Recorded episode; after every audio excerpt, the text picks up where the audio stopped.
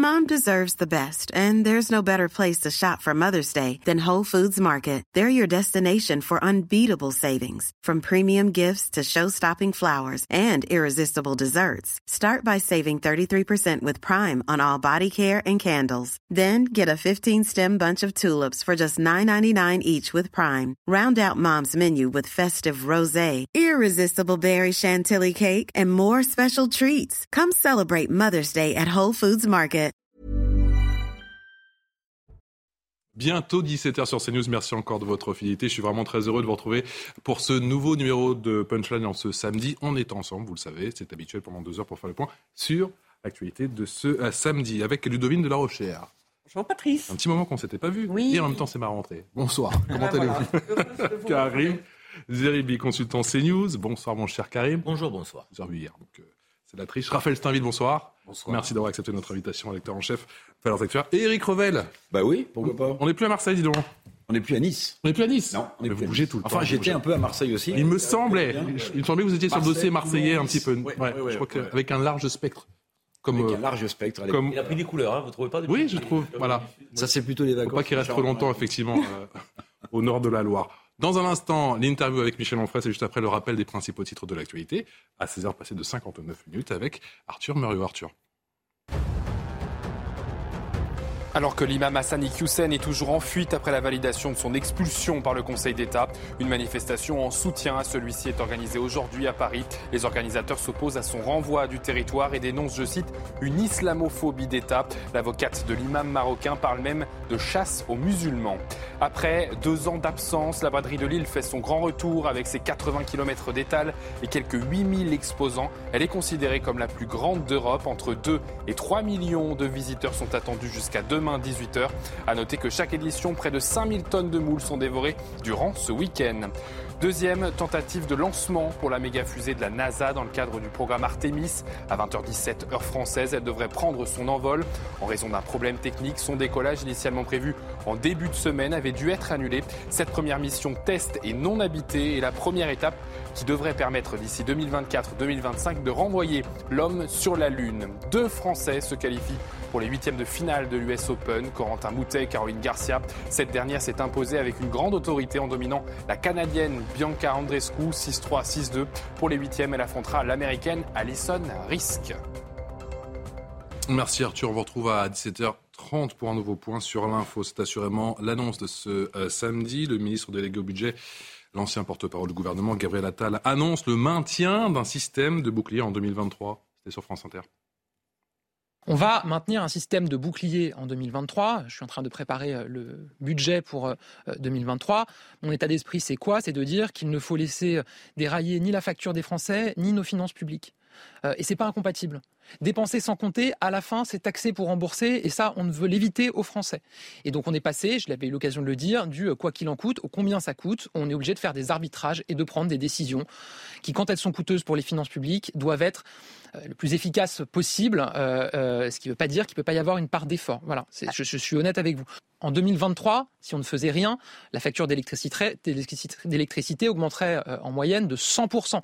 Ça fait 120 euros, je crois, en moyenne pour la facture moyenne des Français par mois. Nous bloquerons, euh, là aussi, à un certain niveau d'augmentation que je ne peux pas vous annoncer là. Et on rejoint en direction USES un certain Michel Onfray. Bonsoir Michel, merci d'avoir accepté notre invitation philosophe. Et euh, bien sûr un petit peu de pression j'imagine parce que ce sont vos premières universités d'été. Du côté d'USES, on va bien sûr euh, eh bien commenter toute l'actualité, mais sur place, comment ça se passe?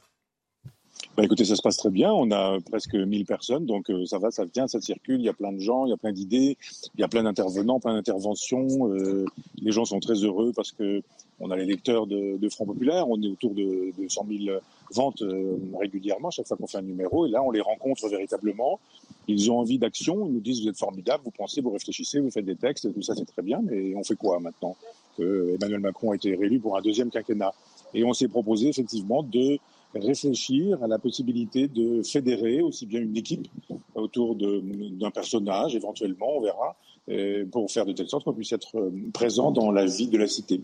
Est-ce qu'on réagit à l'actualité en temps réel? Euh, Gabriel Attal a, a dit chez nos confrères de France Inter ce matin que le bouclier tarifaire serait maintenu en 2023. Vous nous dites que c'est une bonne nouvelle. Le quoi qu'il en coûte est parti pour durer.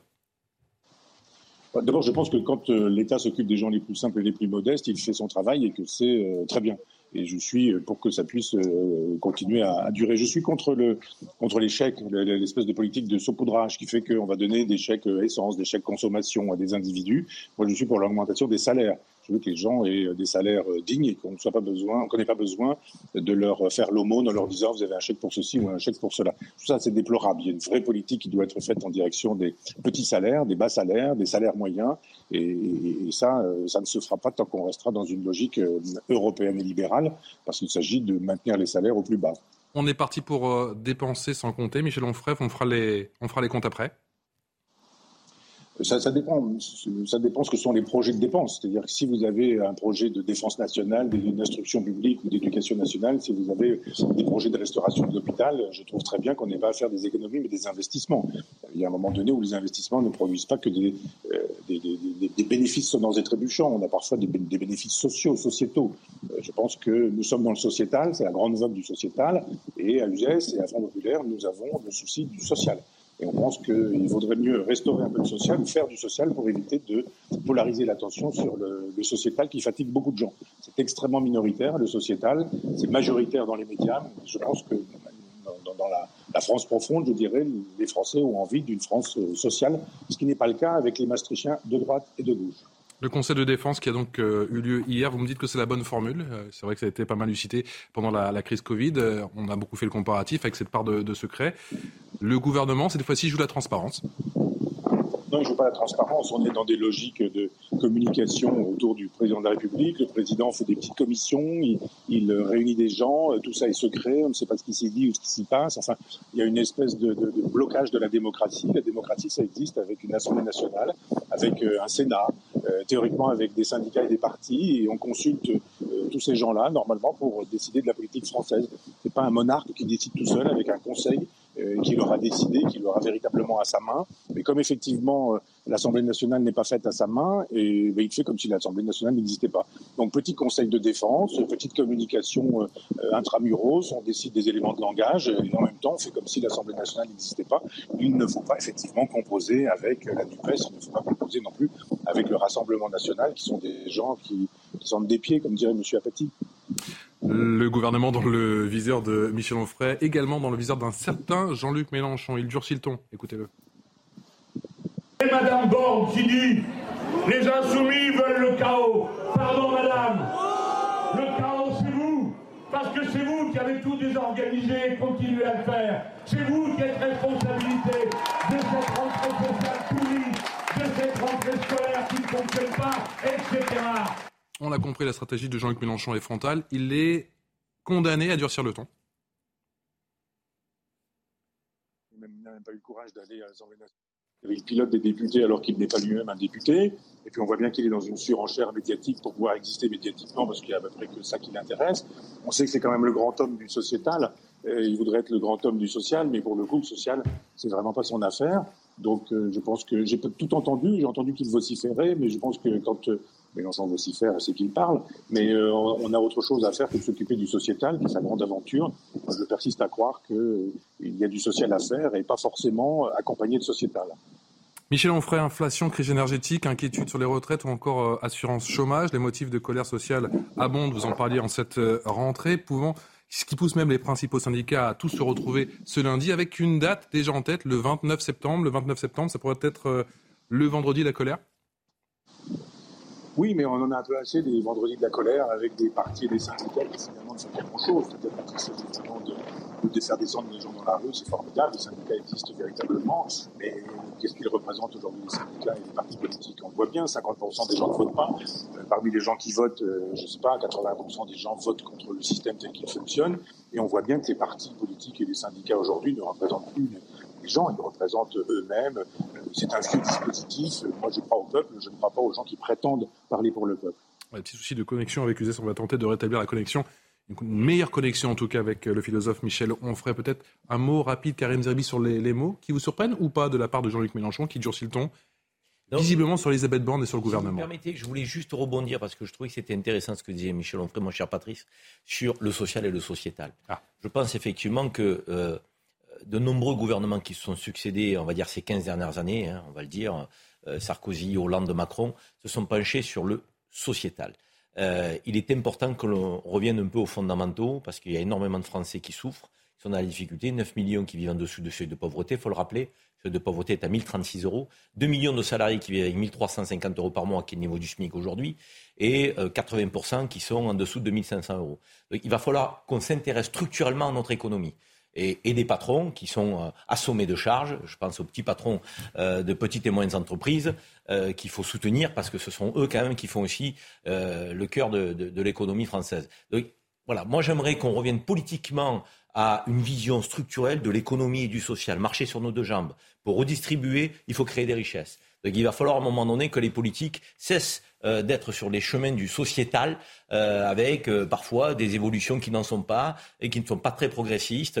je pense par exemple un enfant, est-ce que tu es une petite fille, un petit garçon? Je veux dire, ces questions-là, il va falloir qu'on les mette un peu de côté, qu'on revienne à une approche peut-être sur le plan sociétale un peu plus conservatrice et qu'on s'attaque au social et à l'économie. Parce que c'est ça dont nos compatriotes ont besoin aujourd'hui. Le 29 septembre, c'est dans 26 jours. Raphaël Steinville, ça approche. Ça pourrait être le début d'une certaine mobilisation qui pourrait, pourquoi pas, feuilletonner comme le président de la République l'a connu par le passé Honnêtement, je ne sais pas. Euh, je pense que ce qu'a souligné notamment Michel Onfray, c'est que la plupart de ces organisations syndicales aujourd'hui sont de moins en moins représentatifs du, euh, monde euh, du travail qu'elles sont censées représenter. Euh, le, taux de syndication, syndication est, est, de plus en plus faible. Donc elles, elles entretiennent des boutiques, elles entretiennent des mouvements. C'est leur raison d'être aujourd'hui. Mais je ne suis pas sûr à ce stade que cela produise un effet semblable à, à ce qu'on a pu connaître ces dernières années. Souvenez-vous d'ailleurs les derniers mouvements, les grands mouvements sociaux qu'on a connus, notamment à l'occasion des Gilets jaunes c'est pas parti euh, de revendications euh, portées par, euh, par les syndicats, mais par cette France des ronds-points, comme on a pu le, voir. Et donc, c'est peut-être toute la différence. C'est-à-dire qu'aujourd'hui, la, la, colère, elle est, elle est souvent sourde, elle est amortie, elle est toujours vive, mais elle n'est plus portée par, les, par les syndicats, je pense. Michel Onfray, on le disait, l'imam Ikoussen qui est toujours en fuite, on en parlait encore hier sur ce plateau avec Marlène Schiappa, une manifestation de soutien à cet imam sous le coup d'un mandat d'arrêt européen pour être expulsé vers le Maroc. C'est donc tenu à cet après-midi, place de la République à Paris, rassemblement pointu de doigt par bon nombre de personnalités politiques. Vous en faites partie Pardon, si je fais partie des personnalités politiques Qui pointent du doigt ce rassemblement, ce rassemblement qui est... Ah oui, oui, oui, bien sûr. vous me l'apprenez, mais de fait, je trouve qu'il y a un droit, il existe ce droit, et les gens qui nous disent qu'on doit pouvoir faire comme si ce droit n'existait pas alors qu'ils sont des responsables politiques sont des irresponsables. Cette façon de dire euh, ne respectez pas le, loi, la loi ou le droit quand ça vous arrange. On avait déjà eu ça avec Castaner concernant euh, la possibilité pour certains de manifester alors que c'était interdit pour tout le monde de sortir pendant le, Covid.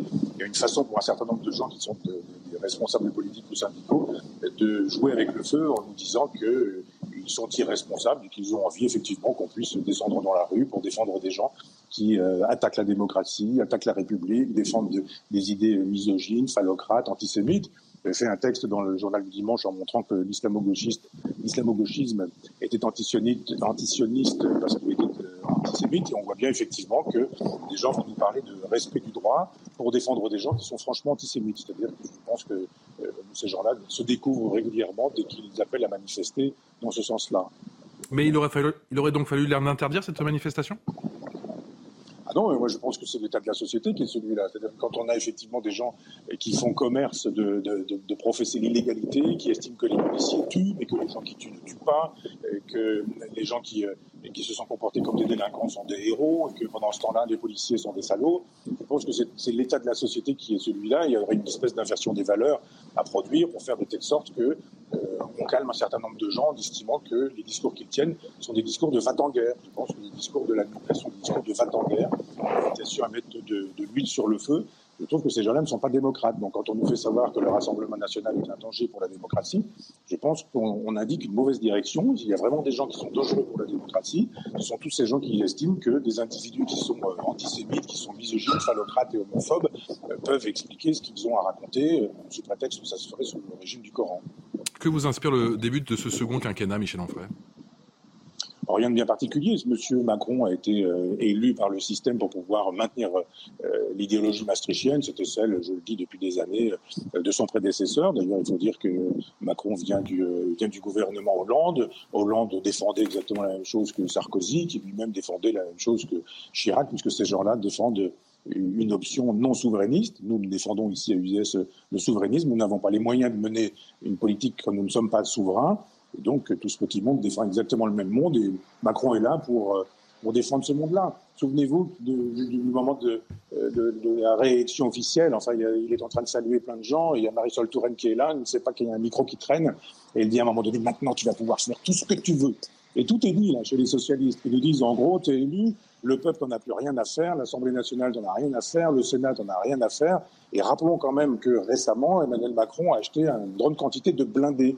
S'il a acheté pour faire, pour faire respecter la loi, ou pour faire respecter l'ordre, je dirais, dans la rue. Quand on achète des blindés pour faire respecter l'ordre dans la rue, c'est qu'on a prévu euh, qu'on allait faire saigner, qu'on allait saigner le, le, le, peuple comme un, poulet, et que si le peuple descend dans la rue, il y aura toujours des blindés pour l'accueillir. Donc M. Macron, c'est l'homme euh, du double langage et des blindés la Russie est en train de couper le gaz à toute l'Europe. Est-ce qu'il faut céder à la panique? Bah, je, trouve assez, assez cette position singulière, la position de, Macron qui pense qu'il faut continuer à parler avec Poutine, qui n'obtient rien, euh, qui nous dit qu'il faut armer euh, l'Ukraine, qui fait comme si rien n'existait, qui s'en va comme si la réalité n'existait pas, qui s'en va en Algérie, qui n'obtient rien du tout et qui nous dit oh là là, il va falloir quand même euh, en, finir avec le, règne de l'abondance. On, voit bien qu'il est lui-même perdu et paumé, que les conséquences de cette guerre, il ne les avait pas prévues, et que de toute façon, tous ces Maastrichtiens depuis des années mènent une politique politique qui a conduit à cette impasse géopolitique et géostratégique dans laquelle on se trouve, c'est faute d'avoir des idées et que euh, nous en sommes là. Je rappelle que, le, que Gorbatchev est décédé et que Gorbatchev avait proposé d'une certaine manière de réaliser l'Europe de l'Atlantique à l'Oural. Ça a été refusé par Mitterrand, par tous les Maastrichtiens, par tous les gens qui pilotaient l'Europe de Maastricht eh bien, cette Europe qui ne s'est pas faite, euh, on a vu comment elle est en train de se défaire, sous prétexte qu'elle se referait. Moi, je pense qu'elle est en train de se, de se défaire et que nous avons mis le doigt dans un engrenage assez terrible et que quand il y aura des factures à payer, ce seront évidemment les gens les plus simples et les plus modestes qui les paieront. Éric Robel. Oui, bah c'est intéressant évidemment ce que dit Michel Onfray, notamment sur notre perte de souveraineté, parce que la crise énergétique, au-delà de la guerre en Ukraine, c'est quand même un vrai sujet de souveraineté énergétique. Il ne faut pas l'oublier. La façon dont plusieurs gouvernements, et pas qu'Emmanuel Macron, se sont désinvestis du secteur nucléaire depuis des années, c'est quand même un abandon en race campagne de cette souveraineté que beaucoup de gens en Europe et à travers le monde nous enviaient quand même, le fait d'avoir un parc nucléaire efficace. Et je rappelle quand même, parce qu'on en est là aujourd'hui, je rappelle la déclaration du président d'EDF en plein MEDEF. Hein.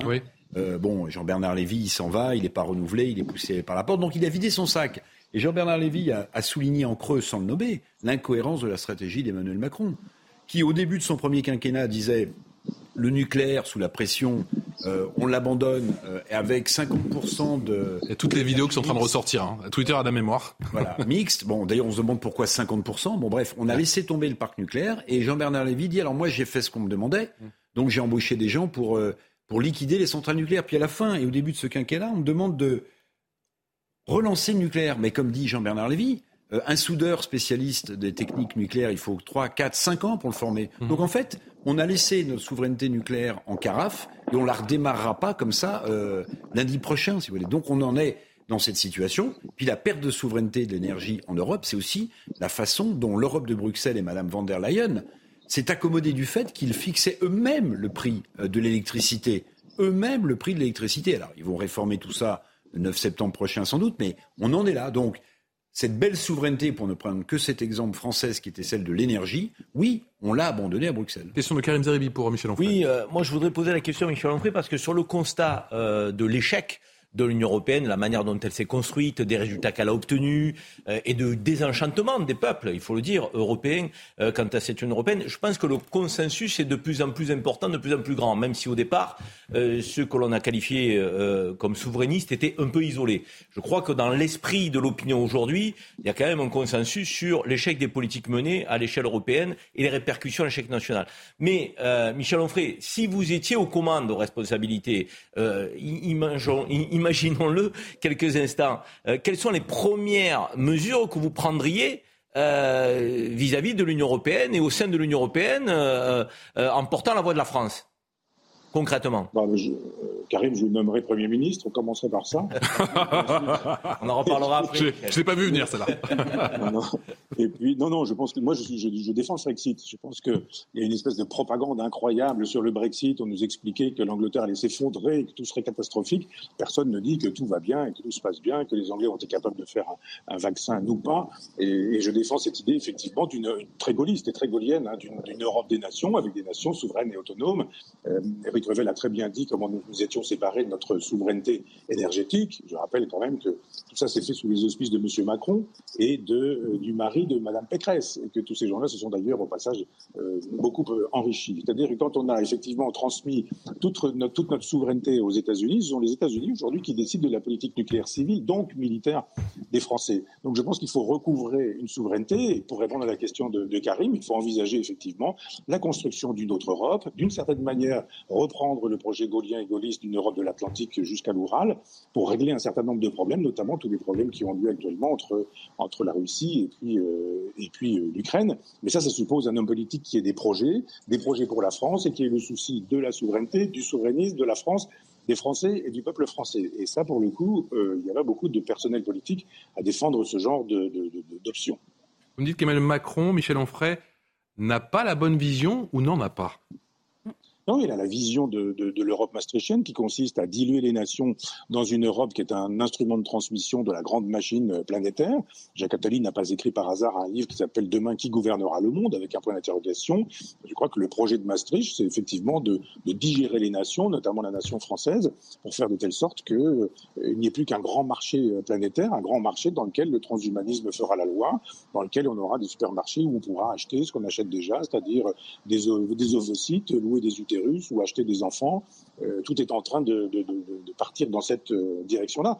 Je pense que le problème aujourd'hui, c'est pas l'islam en France. Le, problème, c'est le transhumanisme qu'on est en train de fabriquer, c'est-à-dire la réification, comme on dit en philosophie, c'est-à-dire la transformation de tout en chose. Il faut que tout soit transformé en chose parce que les choses, ça se vend, euh, ça s'échange, ça se monnaie, ça peut se, coter euh, en bourse. Et le projet politique de tous les gens qui défendent Maastricht, droite et gauche confondus, donc euh, pour le coup Macron, c'est effectivement de réaliser ce grand marché planétaire où ce qui, a été les signes de civilisation, c'est-à-dire les pyramides, les temples grecs ou les cathédrales européennes seront transformés en malls, voire éventuellement, même pas forcément en malls, mais en, en endroits dans lesquels on pourra tout acheter sur Internet et on pourra tout acheter, tout vendre, des relations sexuelles, on pourra acheter des enfants, on pourra acheter de la nourriture, on pourra acheter prétendument ce qui s'appellera culture, on achètera des films, ce genre de choses.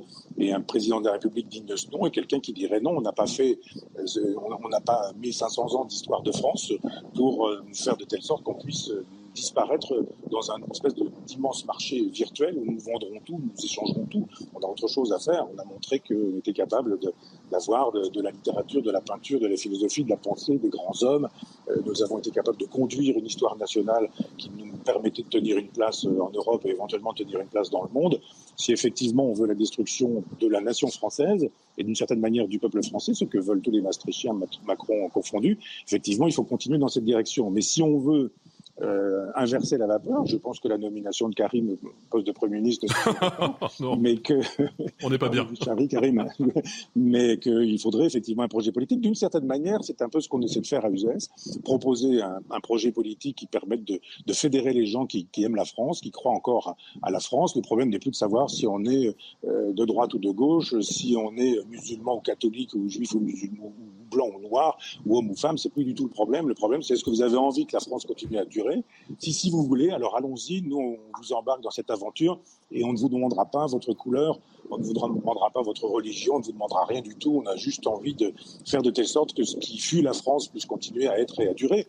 On a inventé des choses considérables. On a une gastronomie, des paysages, un, un art de vivre, un art d'être, euh, un talent pour euh, la mode, les fromages, les vins. Enfin, je dirais, il y a, il y a une façon d'être français. Être français, c'est pas être anglais, c'est pas être allemand, c'est pas être espagnol.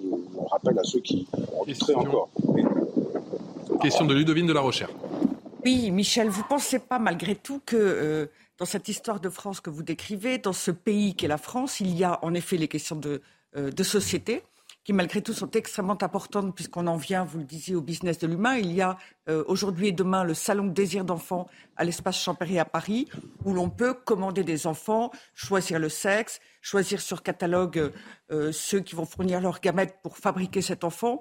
On peut également faire faire de la sélection génétique. Ça, c'est en place. Et pour le moment, le gouvernement, malgré les alertes, n'a pas trouvé, euh, n'a pas trouvé à y redire. Mais il me semble que cette perspective euh, de marchandisation, de, trafic international d'êtres humains d'ailleurs, cette perspective transhumaniste rejoint malgré tout aussi une évolution sur le plan culturel absolument immense qui est liée à une immigration extrêmement importante qui dépasse aujourd'hui nos capacités d'intégration. Il ne s'agit pas de porter de jugement, il s'agit de dire que cela aussi est en train de transformer en profondeur la France, et la France que vous décriviez, la France que vous aimez, que nous aimons. Euh, et donc il y a bien deux mouvements convergents qui viennent percuter notre culture française euh, et les habitants de notre pays. Oui, alors l'immigration, il y a l'immigration de, de, gens qui ont envie d'être français, et celle-là, elle est bienvenue et puis l'immigration de gens qui n'ont pas envie d'être français. Celle-là, elle n'est pas forcément bienvenue. Moi, je, et comme nous avons davantage de mal à intégrer, il y a une partie de cette population, en effet pas du tout toute cette population qui arrive, mais une partie qui ne trouve plus sa place et puis qui est alimentée par certains discours de celui de Jean-Luc Mélenchon et qui en sont à détester la France, à haïr la France. Et les Français, on le sent très euh, fortement et cela aussi est très délétère pour d'autres pays. Oui, mais on n'a pas envie d'intégrer. C'est ça le problème. On n'a pas envie d'intégrer un certain nombre de gens. Puisqu'on leur dit la France, c'est Vichy, c'est Pétain, c'est le colonialisme, euh, la France, c'est Hitler Empire, euh, euh, n'aimez pas la France. Et il y a des gens qui disent, bah oui, évidemment, vous avez raison, on n'aime pas la France. il faut commencer. Je veux dire, ces gens-là sont forts de notre faiblesse. C'est ce que leur dit le wokisme, pour résumer, pour faire court, mais c'est ce que leur dit aussi une certaine culture. On sait à quel point, en tout cas, certains discours issus de l'Algérie ou d'autres pays sont extrêmement accusateurs littéralement de tout ce qu'a pu faire la France depuis des dizaines d'années et ne parviennent pas à passer à l'étape suivante et à regarder l'avenir et ils alimentent euh, certaines parties de la population qui vit chez nous. C'est vrai, vous avez raison, mais vous savez, il y a la France d'en haut, la France d'en bas. Je crois ce concept, il est efficace. Et je pense que le, le wokisme ne concerne que la France d'en haut. Si vous allez dans les campagnes, si vous allez voir des gens simples et modestes, des gens de bon sens, ils vous disent que ça ne les concerne pas du tout. C'est vraiment une affaire d'urbain, de, bobo, euh, maastrichtien pour le coup. Et il y a une majorité silencieuse à soutenir et euh, dont il faut, qu'il faut aider à s'exprimer. Absolument, c'est ce qu'on dit aussi à UZS. Il y a un moment donné où on dit, mais vous êtes majoritaire et vous êtes dans la majorité silencieuse, et ils sont minoritaires et ils sont dans la minorité agissante et euh, vociférante. On leur dit juste, mais arrêtez d'avoir peur. Et puis après tout, euh, se faire traiter de fasciste par des fascistes, se faire traiter d'antisémite par des antisémites, ou se faire traiter de crétin par des crétins, c'est pas un problème. Il faut à un moment donné aller au-delà de tout ça en disant, mais est-ce que ce qui importe, c'est pas la, c'est pas la France, c'est pas la durée de la France, c'est pas la politique d'accueil en, en, France. Moi, je veux qu'on accueille plein de gens. Si les gens disent, j'aime la France et j'ai envie d'y contribuer. Si des gens disent, je viens en France, mais j'ai surtout pas envie que la France reste la France et j'ai envie de détruire la France, je dis, bah alors restez chez vous, ou alors choisissez un autre pays où vous allez pouvoir continuer à défendre des idées qui sont peut-être les vôtres, mais sûrement pas les nôtres. Donc je crois qu'il nous manque juste ça, c'est-à-dire euh, ce que disait Nietzsche, un oui, un non, une ligne droite. Et on sait très bien qu'avec Emmanuel Macron, la politique n'est pas un oui, un non, une ligne droite, mais c'est en même temps. En même temps, c'est le contraire de la phrase de Nietzsche. Question rapide qui amène une réponse rapide avec vous. Oui, Eric oui, Michel Onfray, je voulais avoir votre commentaire sur cette nouvelle illustration de la prédominance américaine. On connaissait l'OTAN. Et maintenant, on voit que le G7 se, se, transforme en OTAN économique. Vous avez vu que sous l'impulsion des Américains, le G7, qui regroupe les sept pays, sauf euh, la Chine, les plus riches du monde, voudrait imposer un prix minimum au gaz, euh, au pétrole russe. Euh, personne n'est capable de contrer cette demande américaine. Est-ce que ça vous choque si je dis que le G7 est devenu l'OTAN de l'économie? Non, vous avez complètement raison. C'est tout à fait juste. Et, je pense que cette guerre Ukraine et, Russie fait la démonstration effectivement qu'il y a des, intérêts euh, américains en France. On voit bien que c'est une guerre par procuration qui, se mène. Et là, d'un seul coup, on est obligé de déchirer le voile et de montrer un peu le, fonctionnement des choses. Et on voit bien comment euh, l'Europe maastrichtienne est pilotée par les États-Unis, que depuis le 6 juin 1944, c'est le grand désir des États-Unis de piloter la France comme une espèce d'État supplémentaire. Et là, vous avez raison de désigner ce genre de choses parce que ça fait bien la démonstration que quand on ouvre, euh, quand on tire le rideau, on découvre effectivement que la politique, euh, la politique européenne, c'est-à-dire la politique française, est menée aux États-Unis. Et là, d'un seul coup, on voit les choses qui se révèlent. Alors évidemment, on va encore se trouvés présentés comme des complotistes. Je pense au contraire que ça augmente la sagacité des gens que d'être informés de ce genre de choses. Merci beaucoup Michel Onfray d'avoir été notre invité ce soir dans Punchline. On rappelle vos universités d'UZES, les premières. Vous souhaite bonne continuation pour ce bien beau week-end de débat animé, très animé. En tout cas, c'est ce que l'on imagine et, la bise à Christine Kelly qui, j'ai cru comprendre, était sur place. On se retrouve dans un instant et on parle de la colère des parents de la jeune Océane qui s'est suicidée. Elle a été violée il y a quelques mois. Les parents dénoncent la lenteur de la justice. À tout de suite. Allez, de retour en direct sur le plateau de Punchline. Punchline jusqu'à 19h en direct avec le Devine de la Rochère, Karim Zerebi, Raphaël Steinville et Eric Revel. Dans un instant, effectivement, on parle de cette situation, de ce suicide de cette jeune Océane et ses parents qui, eh bien, s'en prennent à la justice avec de multiples attaques. On parle de ce sujet et de la crise énergétique avec le bouclier tarifaire qui est maintenu d'après Gabriel Attal, juste après les principaux titres de l'actualité. C'est avec, euh, j'ai un trou, c'est moche, Arthur Muriot. Arthur, il est juste devant moi.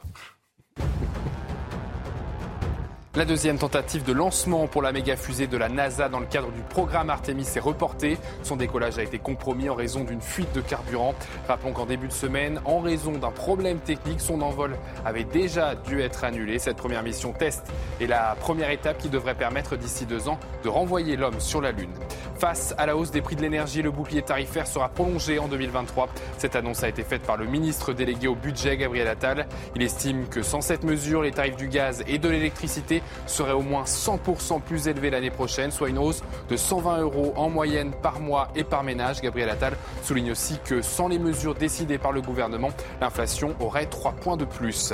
Max Verstappen partira en pole position du Grand Prix des Pays-Bas. Le néerlandais qui pilotait à domicile passe devant le monégasque Charles Leclerc.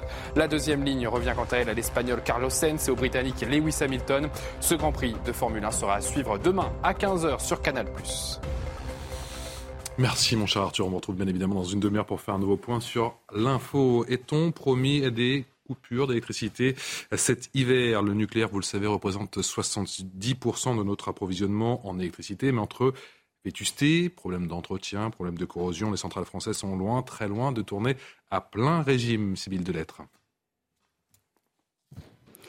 Au total, c'est plus de la moitié du parc nucléaire français qui est à l'arrêt. 32 réacteurs ne sont pas en service sur les 56 présents sur le territoire. À cela plusieurs raisons. Tout d'abord, certains sont en maintenance. À Gravelines, par exemple, 5 réacteurs sur les 6 de la centrale sont stoppés. La plupart du temps, il s'agit de recharger le combustible. L'opération dure quelques semaines. Il peut aussi avoir des réparations à cause de l'ancienneté des centrales. Mais plus inquiétant, 12 réacteurs sont hors service à cause d'un problème de corrosion détecté sur un système de sécurité. Ce mécanisme permet de refroidir rapidement la centrale en cas d'accident. C'est le cas de trois des réacteurs de la centrale de Cattenom à l'est du pays. Un problème qui va pousser EDF exploitant des centrales françaises, à faire des révisions à moyen terme dans l'ensemble des installations, et ce d'ici 2025, et donc occasionner d'autres arrêts. Face à ces travaux d'entretien qui se multiplient, le patron d'EDF a alerté il y a quelques jours d'une difficulté supplémentaire, le manque de personnel qualifié. Mais le gouvernement l'a assuré hier à la sortie du Conseil national de défense, tous les réacteurs devraient être en marche cet hiver. Raphaël Steinville, le nucléaire en Berne, c'est un scandale d'État. Oui, c'est un scandale d'État. Euh, je crois que c'est Bernard Accoyer qui, euh, qui, en a même fait un livre qui a, qui a, été publié en janvier 2022, donc avant la crise euh, et l'invasion de, de, de l'Ukraine par, par la Russie.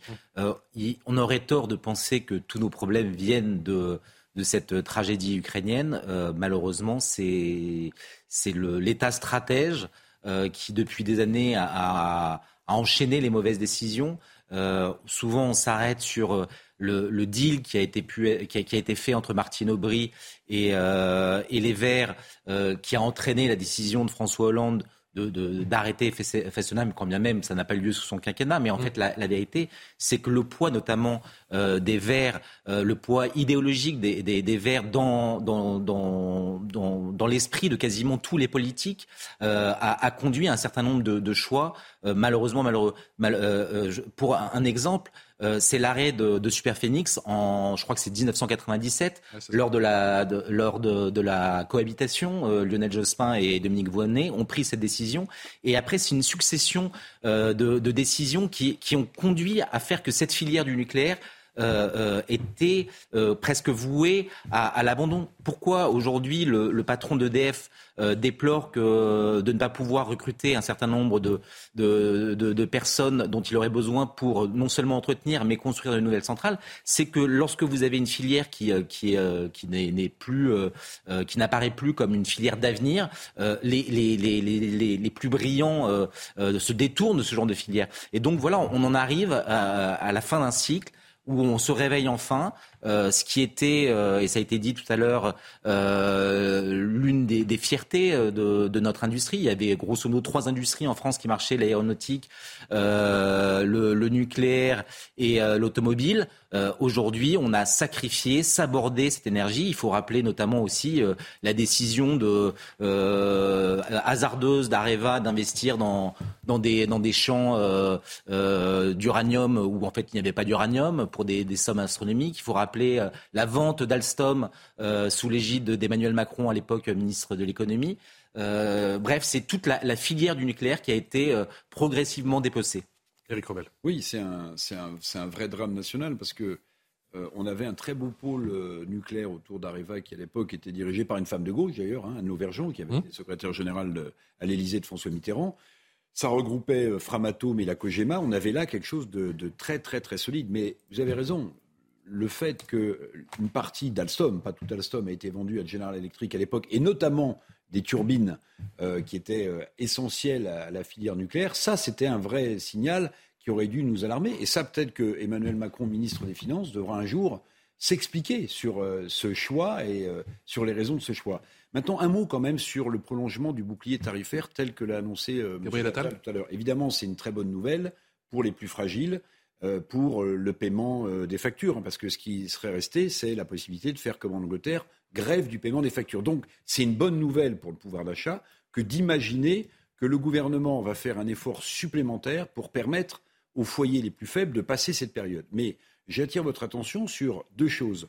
La première, c'est que le gouvernement, laissez-moi filer la métaphore, elle est un peu hasardeuse, mais euh, souffle en permanence le, chaud, et le froid. Ou le froid et le chaud. Vous savez, on ne maîtrise mieux les peuples que quand ils sont un peu euh, apeurés et tétanisés. Donc, on a eu le grand froid avec Emmanuel Macron, fin de l'abondance, fin de.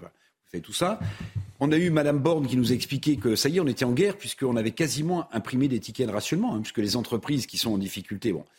Et euh, on a donc Monsieur Attal qui annonce la bonne nouvelle, magnifique, donc le bouclier tarifaire est prolongé. Mais n'oublions pas ce qui a été dit. Madame Borne a dit il y a quelques jours qu'il n'y aurait pas d'augmentation de la dette, qu'il n'y aurait pas d'augmentation des impôts.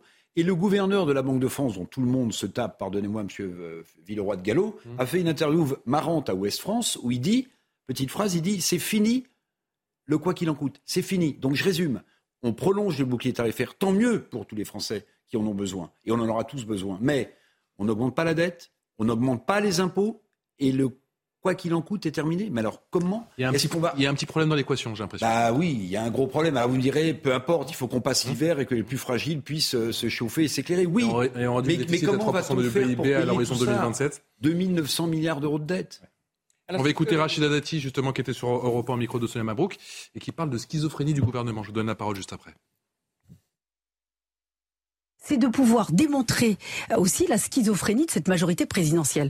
Pourquoi? C'est de démontrer aux électeurs qui ont voté parfois pour des députés de la majorité présidentielle, euh, pensant voter à droite mais qu'en fait, le résultat est tout le contraire. Deux, je vous donner. Vous pensez pas qu'il y a un monde entre Monsieur Darmanin et Madame Borne? Il n'y a pas un monde entre eux? Il n'y a pas un monde entre Madame Borne et Monsieur le Maire? Sur. Regardez sur l'histoire des super profits, sur l'immigration, sur la sécurité. Madame Borne, elle a mis à la poubelle le projet de loi euh, écrit par Monsieur Darmanin sur mhm. l'immigration et la sécurité. Poubelle. Les retraites, on n'en parle plus. Poubelle. Et sur le super profit, Monsieur le Maire, il dit, je sais pas ce que c'est. Pourtant, ça t'attelage, tiens. Mais il a été reconduit aussi euh, avec Emmanuel Macron par les ah, Français. oui, mais c'est la première fois qu'il n'a pas de majorité absolue. Donc ça, ça en dit long. Donc, ça veut en dire dit que long. vous allez les mettre Donc en nous- difficulté sur le budget, peut-être. sur, sur, tous les sujets, de deman- démontrer leur schizophrénie. C'est pas en même temps, c'est de la schizophrénie. C'est de dire, regardez, je prends Édouard Philippe.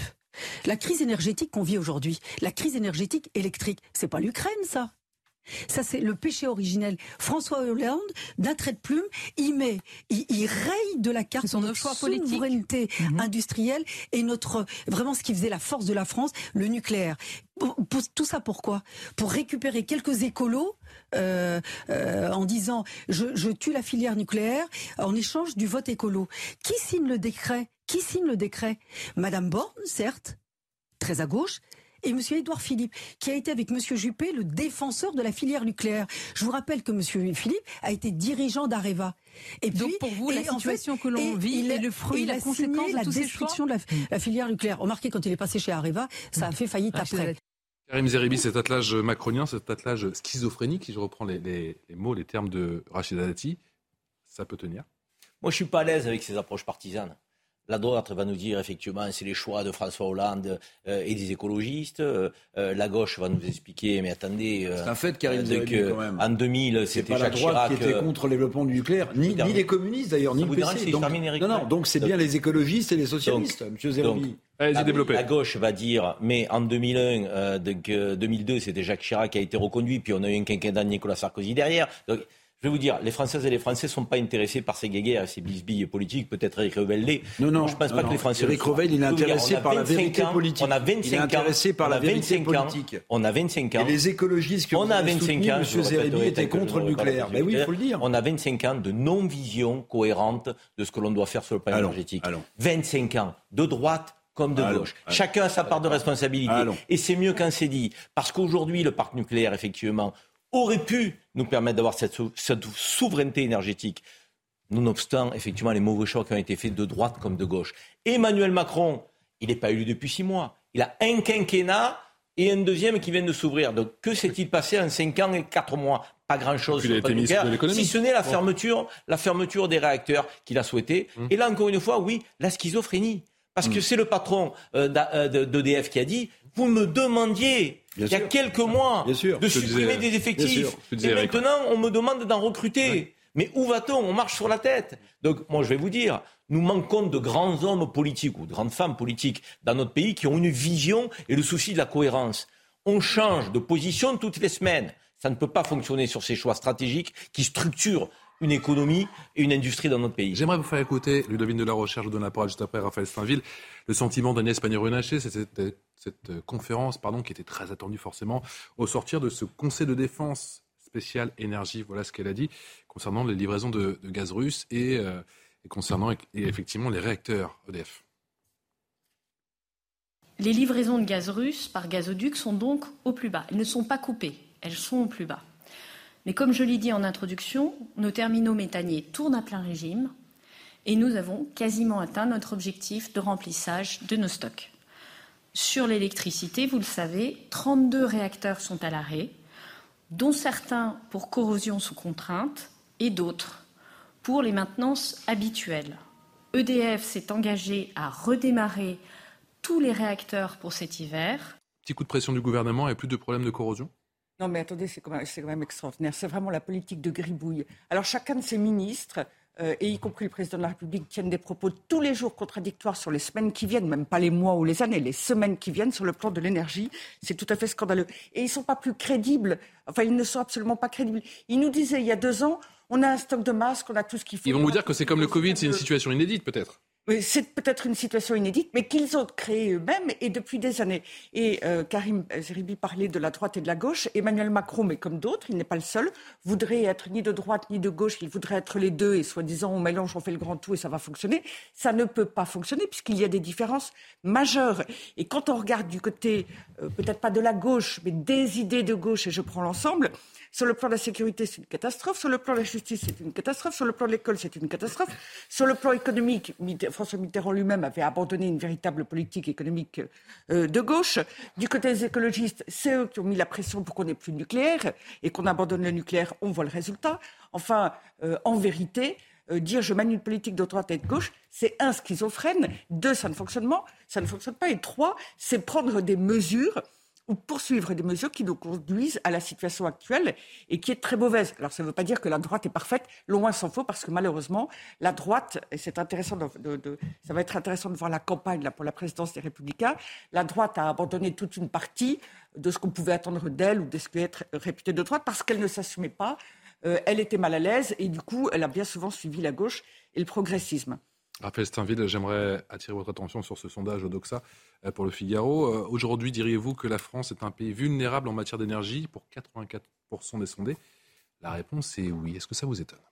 Non, ça, ne m'étonne pas. Et ah, c'est 16% qui vous, ça, ça ne m'étonne pas et c'est les discours alarmistes qui, qui, se succèdent de la part du gouvernement euh, ne font que renforcer ces, ces, craintes euh, bien, bien, bien. Mais hier, ils n'ont pas rassuré hier, parce que effectivement, le ton euh, tranchait littéralement quand on écoute Agnès Pannier-Runacher pendant une demi-heure. C'est presque la raison d'être finalement de ce Conseil énergétique de défense, de défense énergétique, c'est-à-dire que si on, on, invente ce genre de structure, c'est pour pouvoir avoir des, des, des propositions et, et faire en sorte que ceux qui ont phosphoré pendant quelques heures mettent sur la table des solutions. Bon, très honnêtement, je pense que l'une des plus grandes incertitudes, au-delà des discours de, la ministre de l'Énergie, c'est quand même euh, euh, l'intensité de cet hiver. Est-ce qu'il sera euh, très froid ou pas Et, de, des conditions. en gros, on s'en remet à la météo, quoi.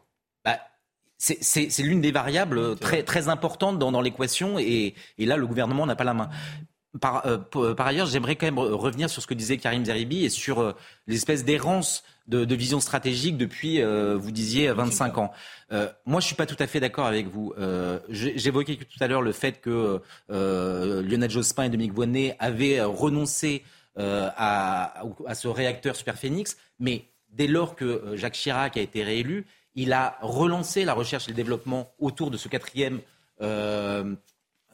quatrième réacteur de, réacteur de quatrième génération. c'est, je crois, le, ça s'appelait Astrid. Et ça a duré pendant des années. Ce, réacteur a même été euh, euh, commencé à être construit. Et c'est encore une fois Emmanuel Macron en 2019 qui a renoncé à ce projet. Donc il y a quand même un, certain nombre de choix de, euh, manière stratégique qui ont été adoptés systématiquement par la gauche. Après, là où je vous rejoindrai malgré tout, c'est que j'évoquais le poids de l'idéologie écologique dans, dans l'esprit finalement de toute la classe politique. Souvenez-vous, en 2007, mmh. Nicolas Hulot fait signer à tous les candidats, exception, exception faite à Jean-Marie Le Pen, parce que ce n'était pas possible qu'il puisse euh, apposer sa, signature sur ce genre de document, mais à tous les, candidats, le pacte écologique. Hmm. L'une des, conséquences, c'est que lorsque Nicolas euh, Sarkozy a été élu, le, ministère, l'énergie qui était jusqu'à présent dépendait du ministère de, l'Industrie, a été accolé au ministère de l'écologie avec un certain nombre de conséquences euh, non négligeables. Euh, et donc on voit progressivement que cette transition euh, écologique qu'on nous a vendue était progressivement une trahison énergétique. Je laisse répondre rapidement. Non, mais moi, vous ne me ferez pas rentrer dans ce, dans ce débat droite-gauche. Encore une fois, euh, non, c'est pas l'histoire, parce que sous Nicolas Sarkozy, il y a eu un quinquennat et il n'y a pas eu grand-chose sur les questions énergétiques. Et c'est Rachida Dati, femme de droite, qui est gratigné Édouard Philippe, homme de droite. Donc, lorsqu'il était la tête d'Areva, ça a été quand même assez catastrophique en termes de gestion. donc, la réalité, il était directeur euh, donc, euh, à Areva, un des directeurs mm. plus éminents. Hein, donc, si vous voulez me contredire, oui, il était, il était. essayez, mais je pense que vous aurez tort. Je, vais vous donc, la réalité, la réalité, c'est que, encore une fois, je pense que nous pêchons euh, au sein de notre nation par absence d'une vision gaulienne. Une vision gaulienne, c'est une vision qui tend à être indépendante, souveraine, sur un certain nombre de sujets structurants, structurels, qui fait la force et la puissance de la nation. Donc, euh, on peut penser effectivement aux militaires, à la défense, on peut penser à l'énergie. Il y a quelques enjeux comme cela. Et je considère que nous n'avons pas eu depuis 25 ans la personnalité politique qui aurait pu nous permettre de tracer le sillon. Et c'est pas qu'une question, euh, les écologistes. Jean-Marc Jancovici, qui est un écologiste convaincu, convaincant, prône le nucléaire, donc, euh, alors qu'il fait partie plutôt de ceux qui expliquent qu'effectivement il y a des enjeux autour du réchauffement euh, climatique, de la planète et du climat. La réalité, c'est que on a fait des non-choix, que ce soit de droite comme de gauche, et nous le pêchons. Eric. Oui, ça c'est une vision un peu, pardonnez-moi mon cher Karim, je suis sûr que vous allez me laisser terminer, un peu simpliste. Euh, en réalité, le réchauffement climatique. Trop compliqué pour vous, je pense. non, non, non, À comprendre. Allons-y. Oui, enfin. Allons-y. Bon. Allez-y, allez-y, allez-y, exprimez-vous. Allons-y.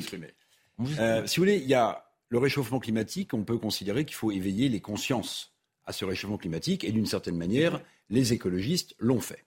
Le problème, c'est que l'idéologie écologiste n'a pas éveillé les consciences, elle a voulu conscientiser les masses. Ce qui est un peu différent, vous savez, c'est le vieux réflexe euh, trotskiste, euh, gauchiste, qui est parti d'Allemagne, qu'on a appelé le mouvement des Grünen, qui a, le mouvement des Grünen en Allemagne, fait capoter toute la, la filière nucléaire en Allemagne, et par infusion idéologique, là où vous n'avez pas tort, c'est que des présidents de droite comme des présidents de gauche, si Hollande était un président de gauche, ont, ont mis le frein sur la filière nucléaire.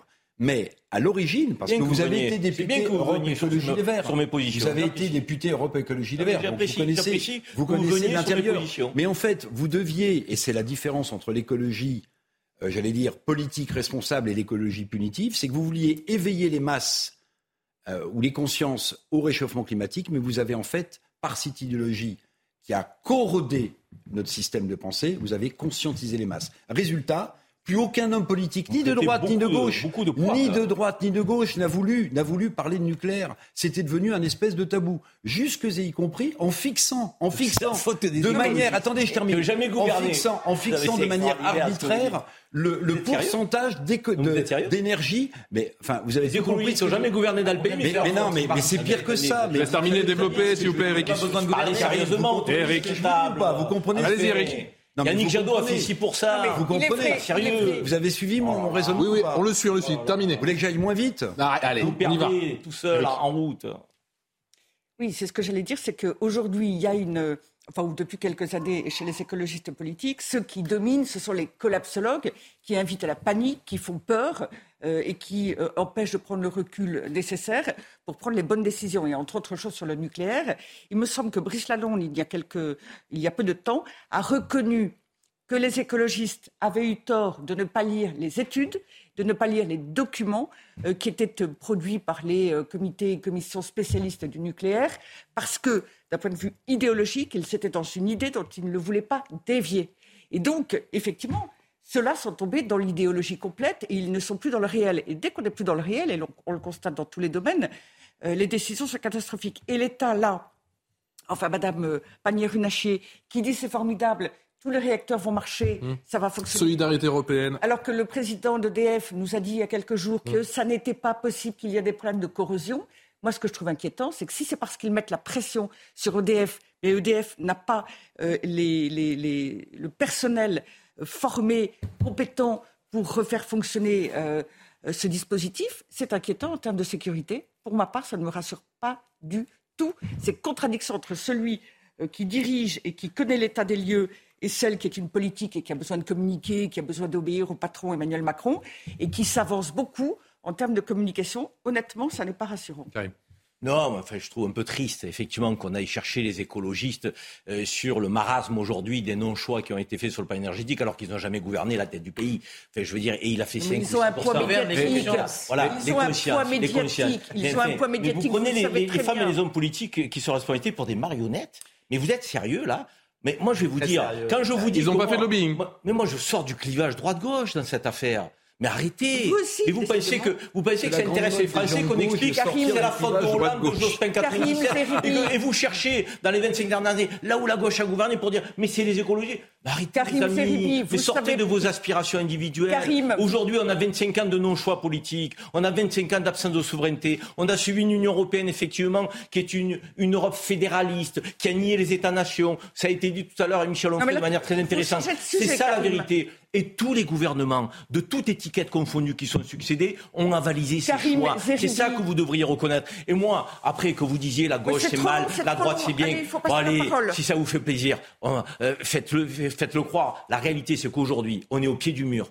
On a un nucléaire qui pouvait nous permettre d'avoir cette indépendance énergie sur lequel nous n'avons pas assez misé, avec des réacteurs qui sont à l'arrêt, avec des personnels que nous n'avons plus. C'est pas encore perdu, encore la ministre. Hein. Oui, mmh. mais la réalité, c'est que la réalité, c'est que nous souffrons encore une fois d'une absence de vision politique. Et quand je dis vision gaulienne, je ne pense pas que le général de Gaulle était un homme de gauche. Donc j'essaye effectivement de penser ce qu'il y a de mieux pour mon pays. Et ce qu'il y a de mieux pour mon pays, c'est effectivement de prôner une industrie indépendante. Je pense qu'il faut être. Ça n'est pas le cas explicite. aujourd'hui. Il faut être explicite. Ce que signifie M. Revel, c'est que vous avez été, comme député européen, allié à Europe Écologie Les Verts, si je ne me trompe J'ai pas. été élu avec les socialistes, si vous voulez savoir. Mais vous étiez ensuite allié comme Et député après, j'ai européen rejoint avec le groupe EELV. Europe Écologie Les Verts. donc, Et vous étiez Et donc, je suis responsable de, Vous de nos choix sur le pro-nucléaire. Ce n'est pas ce que je voulais dire. Revel Je voulait dire que- avec beaucoup d'intelligence. Vous étiez pro-nucléaire. Je peux finir. Je vous en prie. Merci de saluer mon intelligence, mon cher Karim. Ludovine, allez-y, s'il vous plaît. S'il vous plaît. Au nom de vous, ça me touche. Ludovine de la. Arrête. que les téléspectateurs comprennent le débat que vous avez eu tous les deux, il me paraissait nécessaire d'apporter cette information. Merci. Euh, deuxièmement,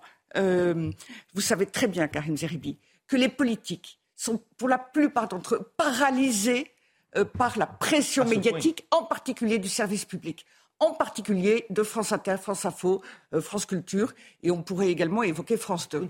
Et euh, vous savez très bien aussi que toutes ces rédactions sont très à gauche, pour ne pas dire d'extrême gauche largement. Elles sont par ailleurs woke. Elles sont très favorables à cette écologie environnementale qui exclut l'homme, euh, précisons-le. Vous allez vous faire Et des amis, vous.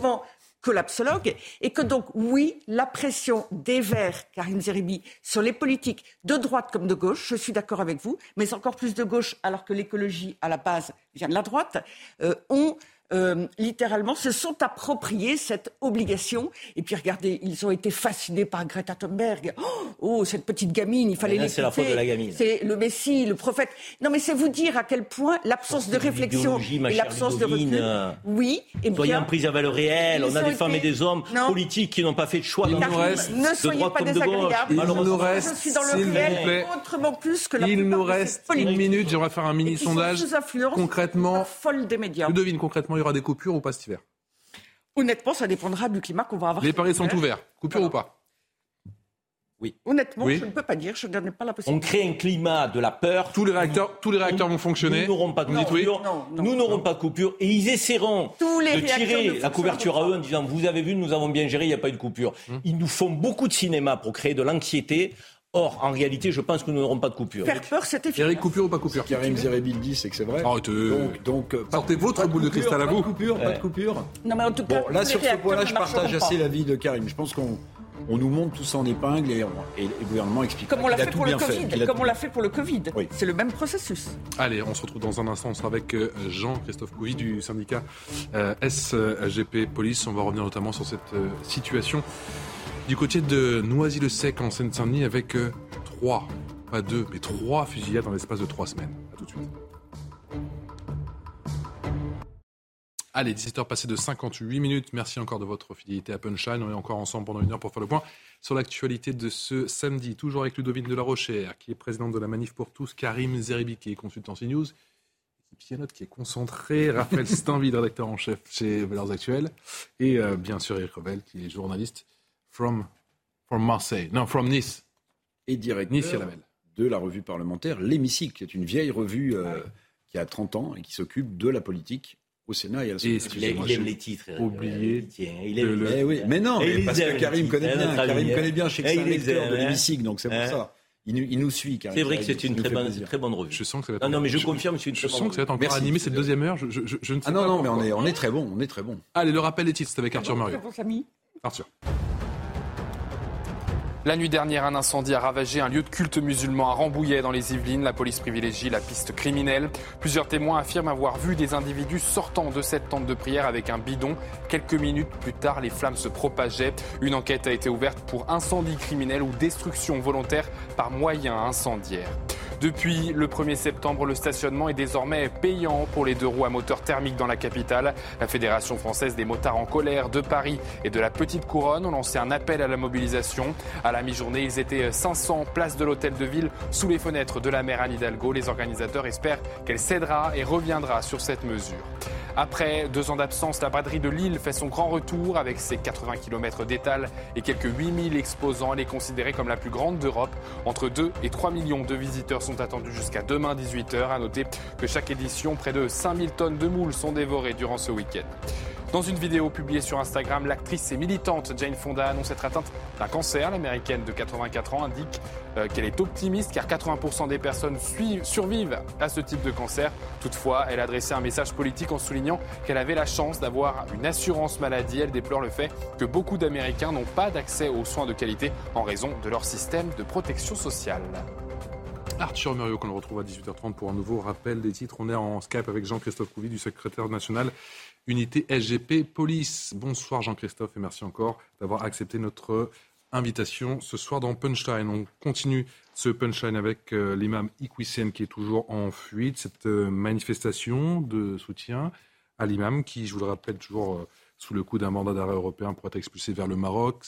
Manifestation qui s'est donc tenue, vous regardez ces images du côté de la place de la République cet après-midi. Alors pas véritablement une forte affluence, un rassemblement pointé du doigt par plusieurs responsables politiques. Manifestation pas interdite, on précise, car les autorités ont estimé qu'il n'y avait pas de trouble à l'ordre public. Ce rassemblement, euh, Raphaël Steinville, pour vous, il est logique ou il est embarrassant? C'est un rassemblement bien évidemment embarrassant. C'est euh, même très inquiétant que des, des, Français ou en tout cas des, personnes puissent se déplacer, manifester leur soutien à l'imam Iqoussen compte tenu de tout ce que l'on sait euh, des propos de, cet imam.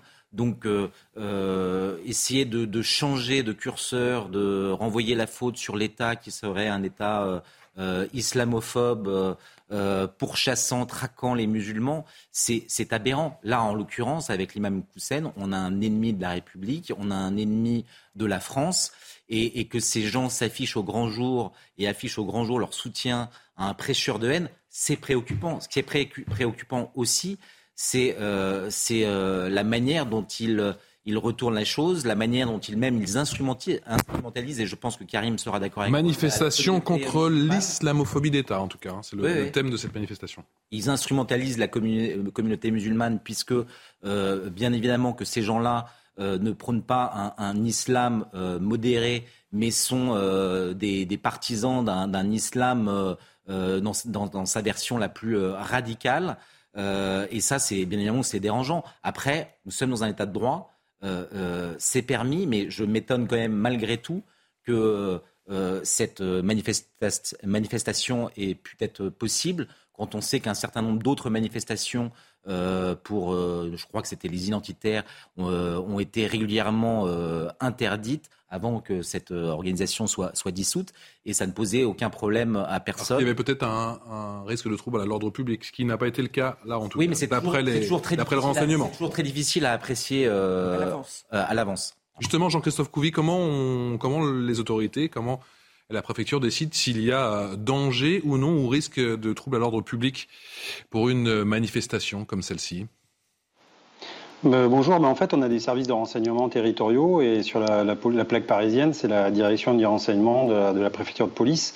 Donc on a des contacts hein, effectivement avec des associations, avec certains milieux et on fait, j'allais dire, une photo en temps réel et on fait des prédictions et des prévisions. Et donc, euh, on voit s'il y a des, si ça mord, si notamment sur les réseaux sociaux, il y a un appel à, aller manifester avec de la violence. Il peut y avoir aussi des contre, euh, j'allais dire, manifestations organisées peut-être par des partis d'extrême droite ou voilà, donc euh, c'est des fois un peu à pile ou face, mais enfin en principe on est quand même bien, bien euh, renseigné. Et donc du coup on monte un dispositif policier en fonction justement de cette température qu'on a pris auprès de, de nos, informateurs. Voilà. Euh, donc si cette manifestation de toute façon a été autorisée, c'est que effectivement, j'allais dire d'un rôle. Après on peut juger du rôle politique ou moral, n'empêche que du, point de vue de la loi, cette manifestation, elle est possible de la, tenir. Et ce qui est d'ailleurs marrant, c'est qu'on critique souvent les policiers d'être racistes ou, anti- euh, euh, musulmans, par exemple, peut-être. Mais non, on est là et on les protège. On protège aussi ces personnes qui ont le droit de manifester. Et c'est la liberté d'expression en France. Donc voilà, je ne sais pas par contre si cette. Ben oui, je ne sais pas si, si, par exemple ces manifestations dans certains pays musulmans pourraient avoir lieu, par exemple. Ben, nous, on montre qu'en France, on peut. Voilà. Euh, je ne sais pas si les chrétiens d'Orient ou les coptes peuvent aller manifester dans la rue comme ça pour leur liberté. Je ne suis pas très sûr quand même. Karim Zeribi, manifestation euh, contre, je cite, l'islamophobie d'État, une manifestation légale, vient de le rappeler Jean-Christophe Couvi. Est-ce qu'elle est légitime? Non, mais c'est bien qu'il le rappelle. Hein. Après, on peut penser ce que, ce que, l'on veut, hein, individuellement, sur le plan moral, sur le plan politique, en tout cas sur le plan juridique. Euh, elle était euh, euh, possible et, elle a été tenue. Et je crois que c'est bien ainsi parce que sinon, les, les, organisateurs se seraient encore un peu plus victimisés si elle avait été interdite. Et le fait qu'elle ait été autorisée, qu'elle se soit passée dans un calme total et qu'il y ait quasiment personne, il faut quand même le dire, c'est grande, grande, grande intimité quand même. Je veux dire, il n'y a quasiment eu personne. et une plus de 200 personnes. Euh, donc, euh, ramène les choses quand même à, à, un peu de réel, quoi, je veux dire. Et ça nous fait sortir aussi un peu de fantasme. C'était une manifestation en soutien à l'imam en fuite. C'était une manifestation contre l'islamophobie d'État. Euh, et policiers, c'est ce que, ce que, mhm. ça, cette manifestation portait. Et on a quand même euh, très peu de nos compatriotes euh, qui se sont rendus à cette manifestation. de surcroît, il y a 6 millions de, de, nos compatriotes qui sont musulmans dans le pays, et on a une petite poignée, une centaine de manifestants qui sont là voilà, ça remet un peu les pendules à l'heure, les points sur les i, les barres sur les t, concernant le fantasme qu'on peut entretenir autour de la communauté musulmane dans notre pays, des Français de confession musulmane. Donc ils ne sont pas suiveurs, ils ne sont pas présents, ils n'ont pas répondu à cette manifestation. Euh, je pense qu'ils sont conscients qu'on vit dans un pays qui a des principes laïques euh, et qui nous permettent de vivre notre liberté de conscience, de croire ou de ne pas croire, euh, qui que nous soyons, d'où que nous venions, de quelque origine, couleur que ce soit. il faut défendre ces principes laïques et ne pas tomber non plus euh, dans, euh, je dirais, des, des mots d'ordre qui sont insensés. Non, la France n'est pas islamophobe, il n'y a pas une islamophobie d'État. Il y a de l'islamophobie peut-être dans le pays parce qu'il y a des racistes, comme il y a des antisémites, comme ça évidemment, mais ça n'est pas généralisé, ça n'est pas d'État, ça n'est pas institutionnalisé. Tout ça, pense que personne ne peut le croire. Ça n'est pas sérieux. devine de la recherche. Je crains que, Karim Zeribi, vous ne soyez un peu irénique. Alors vous avez raison, il y avait très peu de monde à cette manifestation. Euh, irénique, c'est-à-dire que vous êtes peut-être euh, un peu dans une forme d'idéalisation. Malgré tout, ah bon euh, il y avait peu de monde à cette manifestation. Je la réalité. Mais les Français à cette manifestation, mais je vais poursuivre si vous le voulez bien. Euh, les Français de confession musulmane n'ont pas l'habitude, ça n'est pas leur mode d'expression, euh, de manifester en tant ah, que musulmans. Donc ils soutiennent, mais ils n'étaient pas là. C'est ça que vous sous-entendez euh, Pas du tout. Je peux aller jusqu'au bout. Je peux aller Allez-y. Merci, Karim. en revanche, il faut bien voir que sur les réseaux sociaux, il y a eu un certain nombre de soutiens qui se sont exprimés à l'égard de cet imam. les réseaux sociaux sont euh, le moyen le plus couramment utilisé, vous le savez pertinemment, et vous savez aussi euh, que dans les écoles, alors là je parle de faits encore plus graves bien sûr, dans les écoles, beaucoup de professeurs et d'enseignants ont rapporté euh, que leurs élèves, et ça a été une découverte il y a quelques années, que leurs élèves étaient capables de soutenir des personnes qui commettaient des actes gravissimes à l'égard de la France. Donc le problème, ce que je veux simplement dire, c'est que vous ne pouvez pas conclure de cette manifestation peu importante qu'il y aurait euh, euh, de manière générale, euh, parmi les Français de confession musulmane, aussi peu de personnes qui soutiennent un islam rigoriste. Ah, je maintiens que l'immense majorité de la communauté musulmane de notre pays est respectueuse des valeurs de la République, des principes de la Eh bien, vous n'en savez, vous, savez, absolument rien. Moi, je constate en tout cas que vous, vous en savez tout. Non, mais simplement, vous oubliez les constats que nous pouvons, eh faire partout et depuis des années euh, sur une attitude qui n'est pas respectueuse de la République, qui n'est pas respectueuse des lois de la République, qui est dans la revendication et qui veut faire changer les lois et le voile et le burkini, etc. C'est un islam qui n'est pas l'islam modéré. Euh, et euh, c'est quelque chose qui se développe et qui monte. Je ne connais pas la proportion, mais je ne crois pas qu'elle soit ultra minoritaire comme vous le dites, comme vous le disiez à l'instant, Karim Zeribi. C'est tout, c'est mon propos. Je ne dis pas non plus que c'est la totalité. On ne sait pas la proportion. et elle semble plutôt. Cette mobilisation, cette manifestation, place de la République à Paris, c'est le symbole qui pose problème? Euh, alors, alors, oui, c'est le symbole qui pose problème, à mon sens, parce que quand on vient défendre quelqu'un, un imam en l'occurrence, qui a été euh, condamné pour n'avoir euh, pas respecté des lois et des valeurs de la République, euh, avoir l'outrecuidance euh, de convoquer une manifestation place de la République, oui, au niveau du symbole, je trouve ça un peu choquant. Parce que la place de la République, dans le panthéon historique français, c'est pas n'importe quel endroit. Maintenant, je rejoins Karim Zeribi. C'est pas un franc succès, c'est le moins qu'on puisse dire, cette manifestation. J'ai vu deux pancartes dans cette manifestation. Une qui est un scandale absolu, l'État français serait islamophobe, on a dit ce qu'on en pensait. Hum. Et une autre qui me paraît, mais frappé au coin du bon sens, fier d'être musulman, ben oui, euh, les gens qui sont musulmans ont, ont raison d'être fiers de, leur religion musulmane. Maintenant, il y a quand même quelque chose qu'on ne, à mon, à mon sens, qu'on ne dit pas suffisamment. Moi, je ne vais pas partager votre point de vue de savoir si euh, ceux qui ne sont pas venus soutiennent quand même. Euh, c'est un fait. bon. Mais ce qui est vrai, c'est que, puisque vous me faisiez penser à ça, c'est que dans, dans des récents sondages, on voit qu'une partie de la jeunesse musulmane considèrent que les lois de la charia seraient ou sont au-dessus des lois de la République. Donc ça, c'est un sujet de réflexion. on a une vraie question là-dessus. C'est un sujet de réflexion, M. Zérébi. Ça vous fait sourire C'est quoi la charia? Bah, La loi islamique. jeunes qui ont été sondés, c'est quoi la charia? Bon, ah, parce que, ah, c'est-à-dire que vous les traitez de crétins. musulmane, si on me dit, ils ne savent pas. De la charia, sais même pas. C'est-à-dire que, ah oui, eux, ils ne savent pas.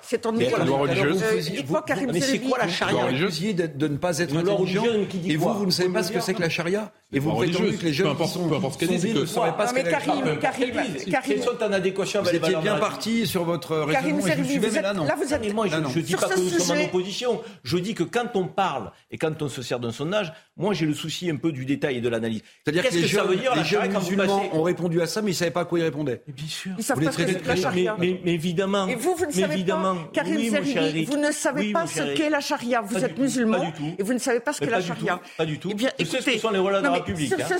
Hein. Sur ce sujet-là, Karim Zeribi, la discussion est impossible avec vous parce que vous êtes littéralement juge et parti. Et du coup, vous ne voulez pas. Oui, absolument. Euh, absolument. Vous. Vous êtes croyante ou pas euh, absolument. Si on parle du catholicisme, vous êtes jugé parti, et moi, j'ai pas le droit d'en parler. Mais vous avez le droit de parler le droit du catholicisme. Vous avez tous les droits d'en parler. Bien sûr, nous avons, oui, d'accord. Nous avons tous le droit d'en parler. Mais évidemment, mais le problème, c'est que Karim, vous venez de dire une énormité. Vous dites, je suis musulman, je ne sais pas ce que c'est que la charia. Non, parce que derrière la charia. de mauvaise foi, si je puis dire.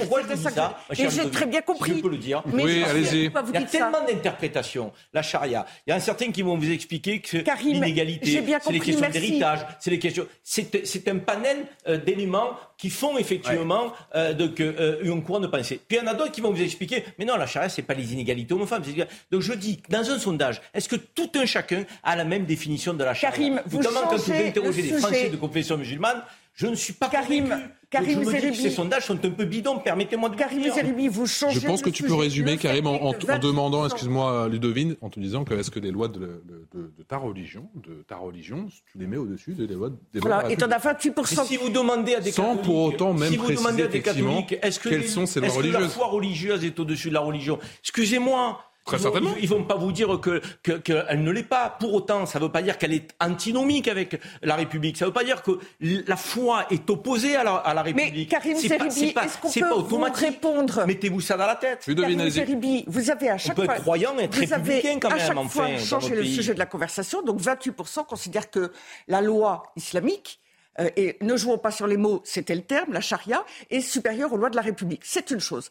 La deuxième chose, c'est qu'il se trouve que la France étant un, pays euh, chrétien depuis 2000 ans, pardonnez-moi, les lois de la République française euh, sont, et ça n'a pas été fait sans difficulté, mais les lois de la République française, sauf exception, sont en ont une certaine cohérence avec la culture chrétienne française.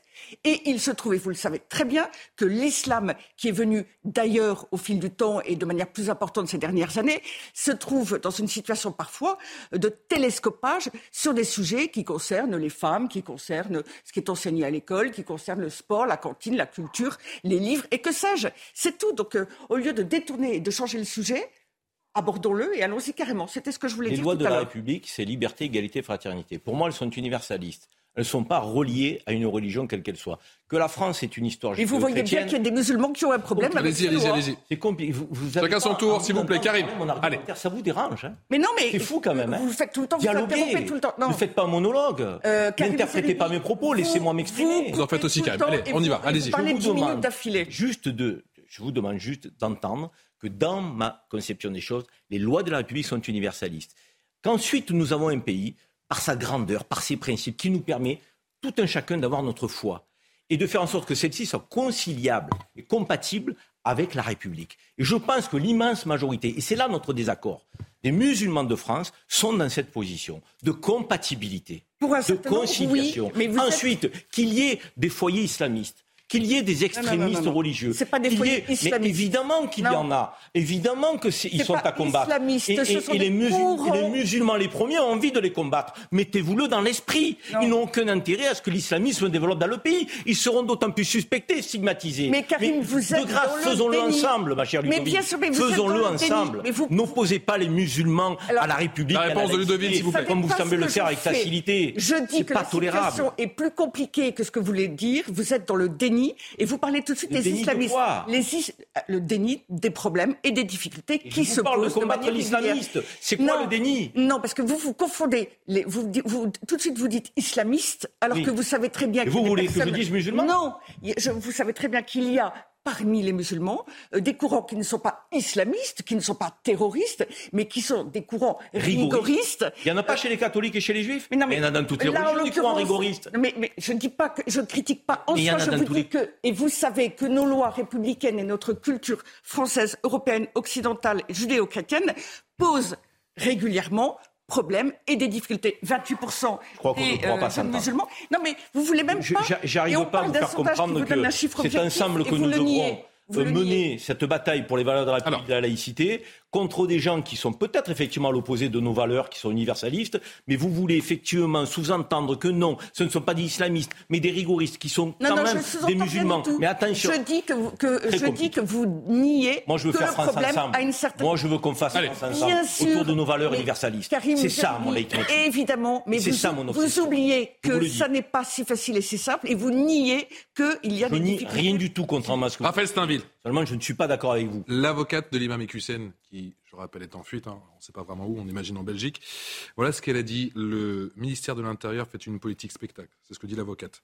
Il n'y a rien de judiciaire dans ce dossier. Le ministère a visé à créer un ennemi public pour servir un agenda politique. Elle poursuit. On est face à une forme de chasse à l'homme, de traque, de chasse aux musulmans. C'est terrifiant. Voilà ce qu'a dit l'avocate hier soir. Que vous inspirent justement ces éléments de défense? Alors c'est une, euh, c'est totalement outrancier. Euh, S'il y avait une chasse à l'homme, euh, une traque, une chasse aux musulmans, et elle, elle, elle, elle parle de la communauté musulmane dans son ensemble, ce serait bien évidemment à dénoncer. Ce n'est pas du tout le cas. La vérité, c'est qu'il y a 5000 islamistes qui posent véritablement problème. Il n'y en a qu'un seul aujourd'hui qui a été l'objet euh, d'une euh, d'une passe d'armes euh, judiciaire entre le ministre de l'Intérieur, le préfet du Nord et, le- et, et cet imam. Euh, la vérité, c'est que la, la France est, est très en dessous de la main s'agissant de la lutte contre ces prêcheurs de haine. Donc euh, le, le propos de cette avocate et de cette avocate est, est- est outrancier. Elle, est est même- assimile d'ailleurs cet imam à tous les musulmans.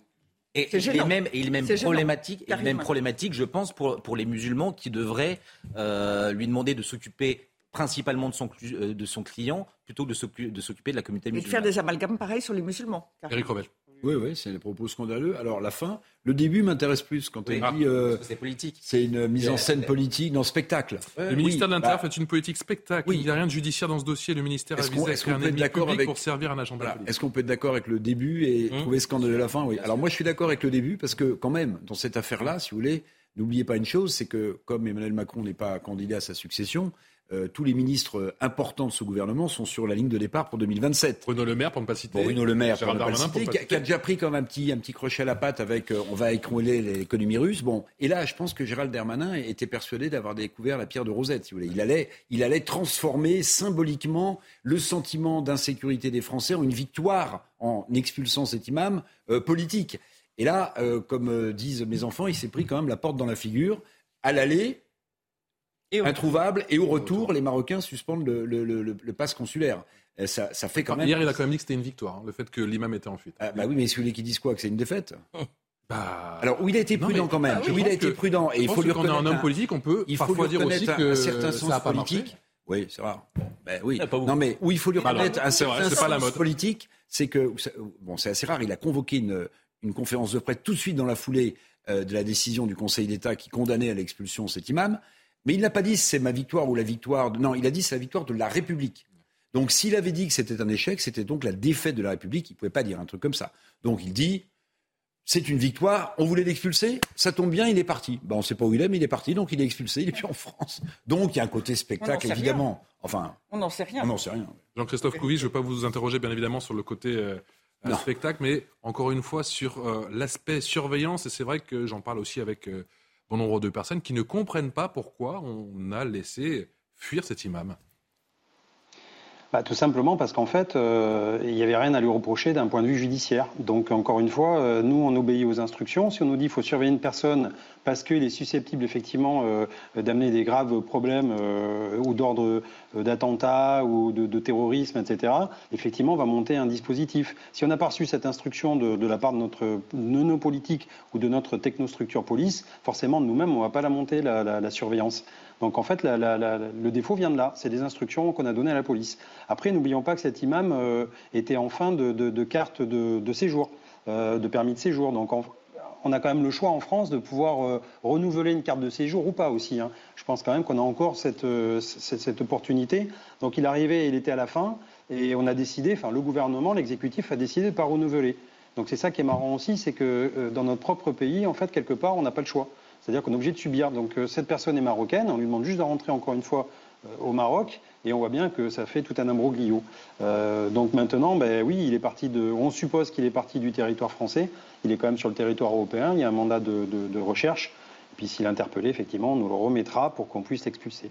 Conformément oui, j'aimerais vous montrer ces images. Hein, ça s'est passé dans les Yvelines. Cette enquête ouverte pour incendie criminel après la destruction de la mosquée de, de Rambouillet. Regardez ces, images hein, qui sont pour le moins impressionnantes. Euh, le lieu du culte musulman qui a été installé dans une structure provisoire, sous une grande tente. Il a entièrement été brûlé la nuit dernière. Est-ce que ce euh, type de méfaits se multiplie en ce moment?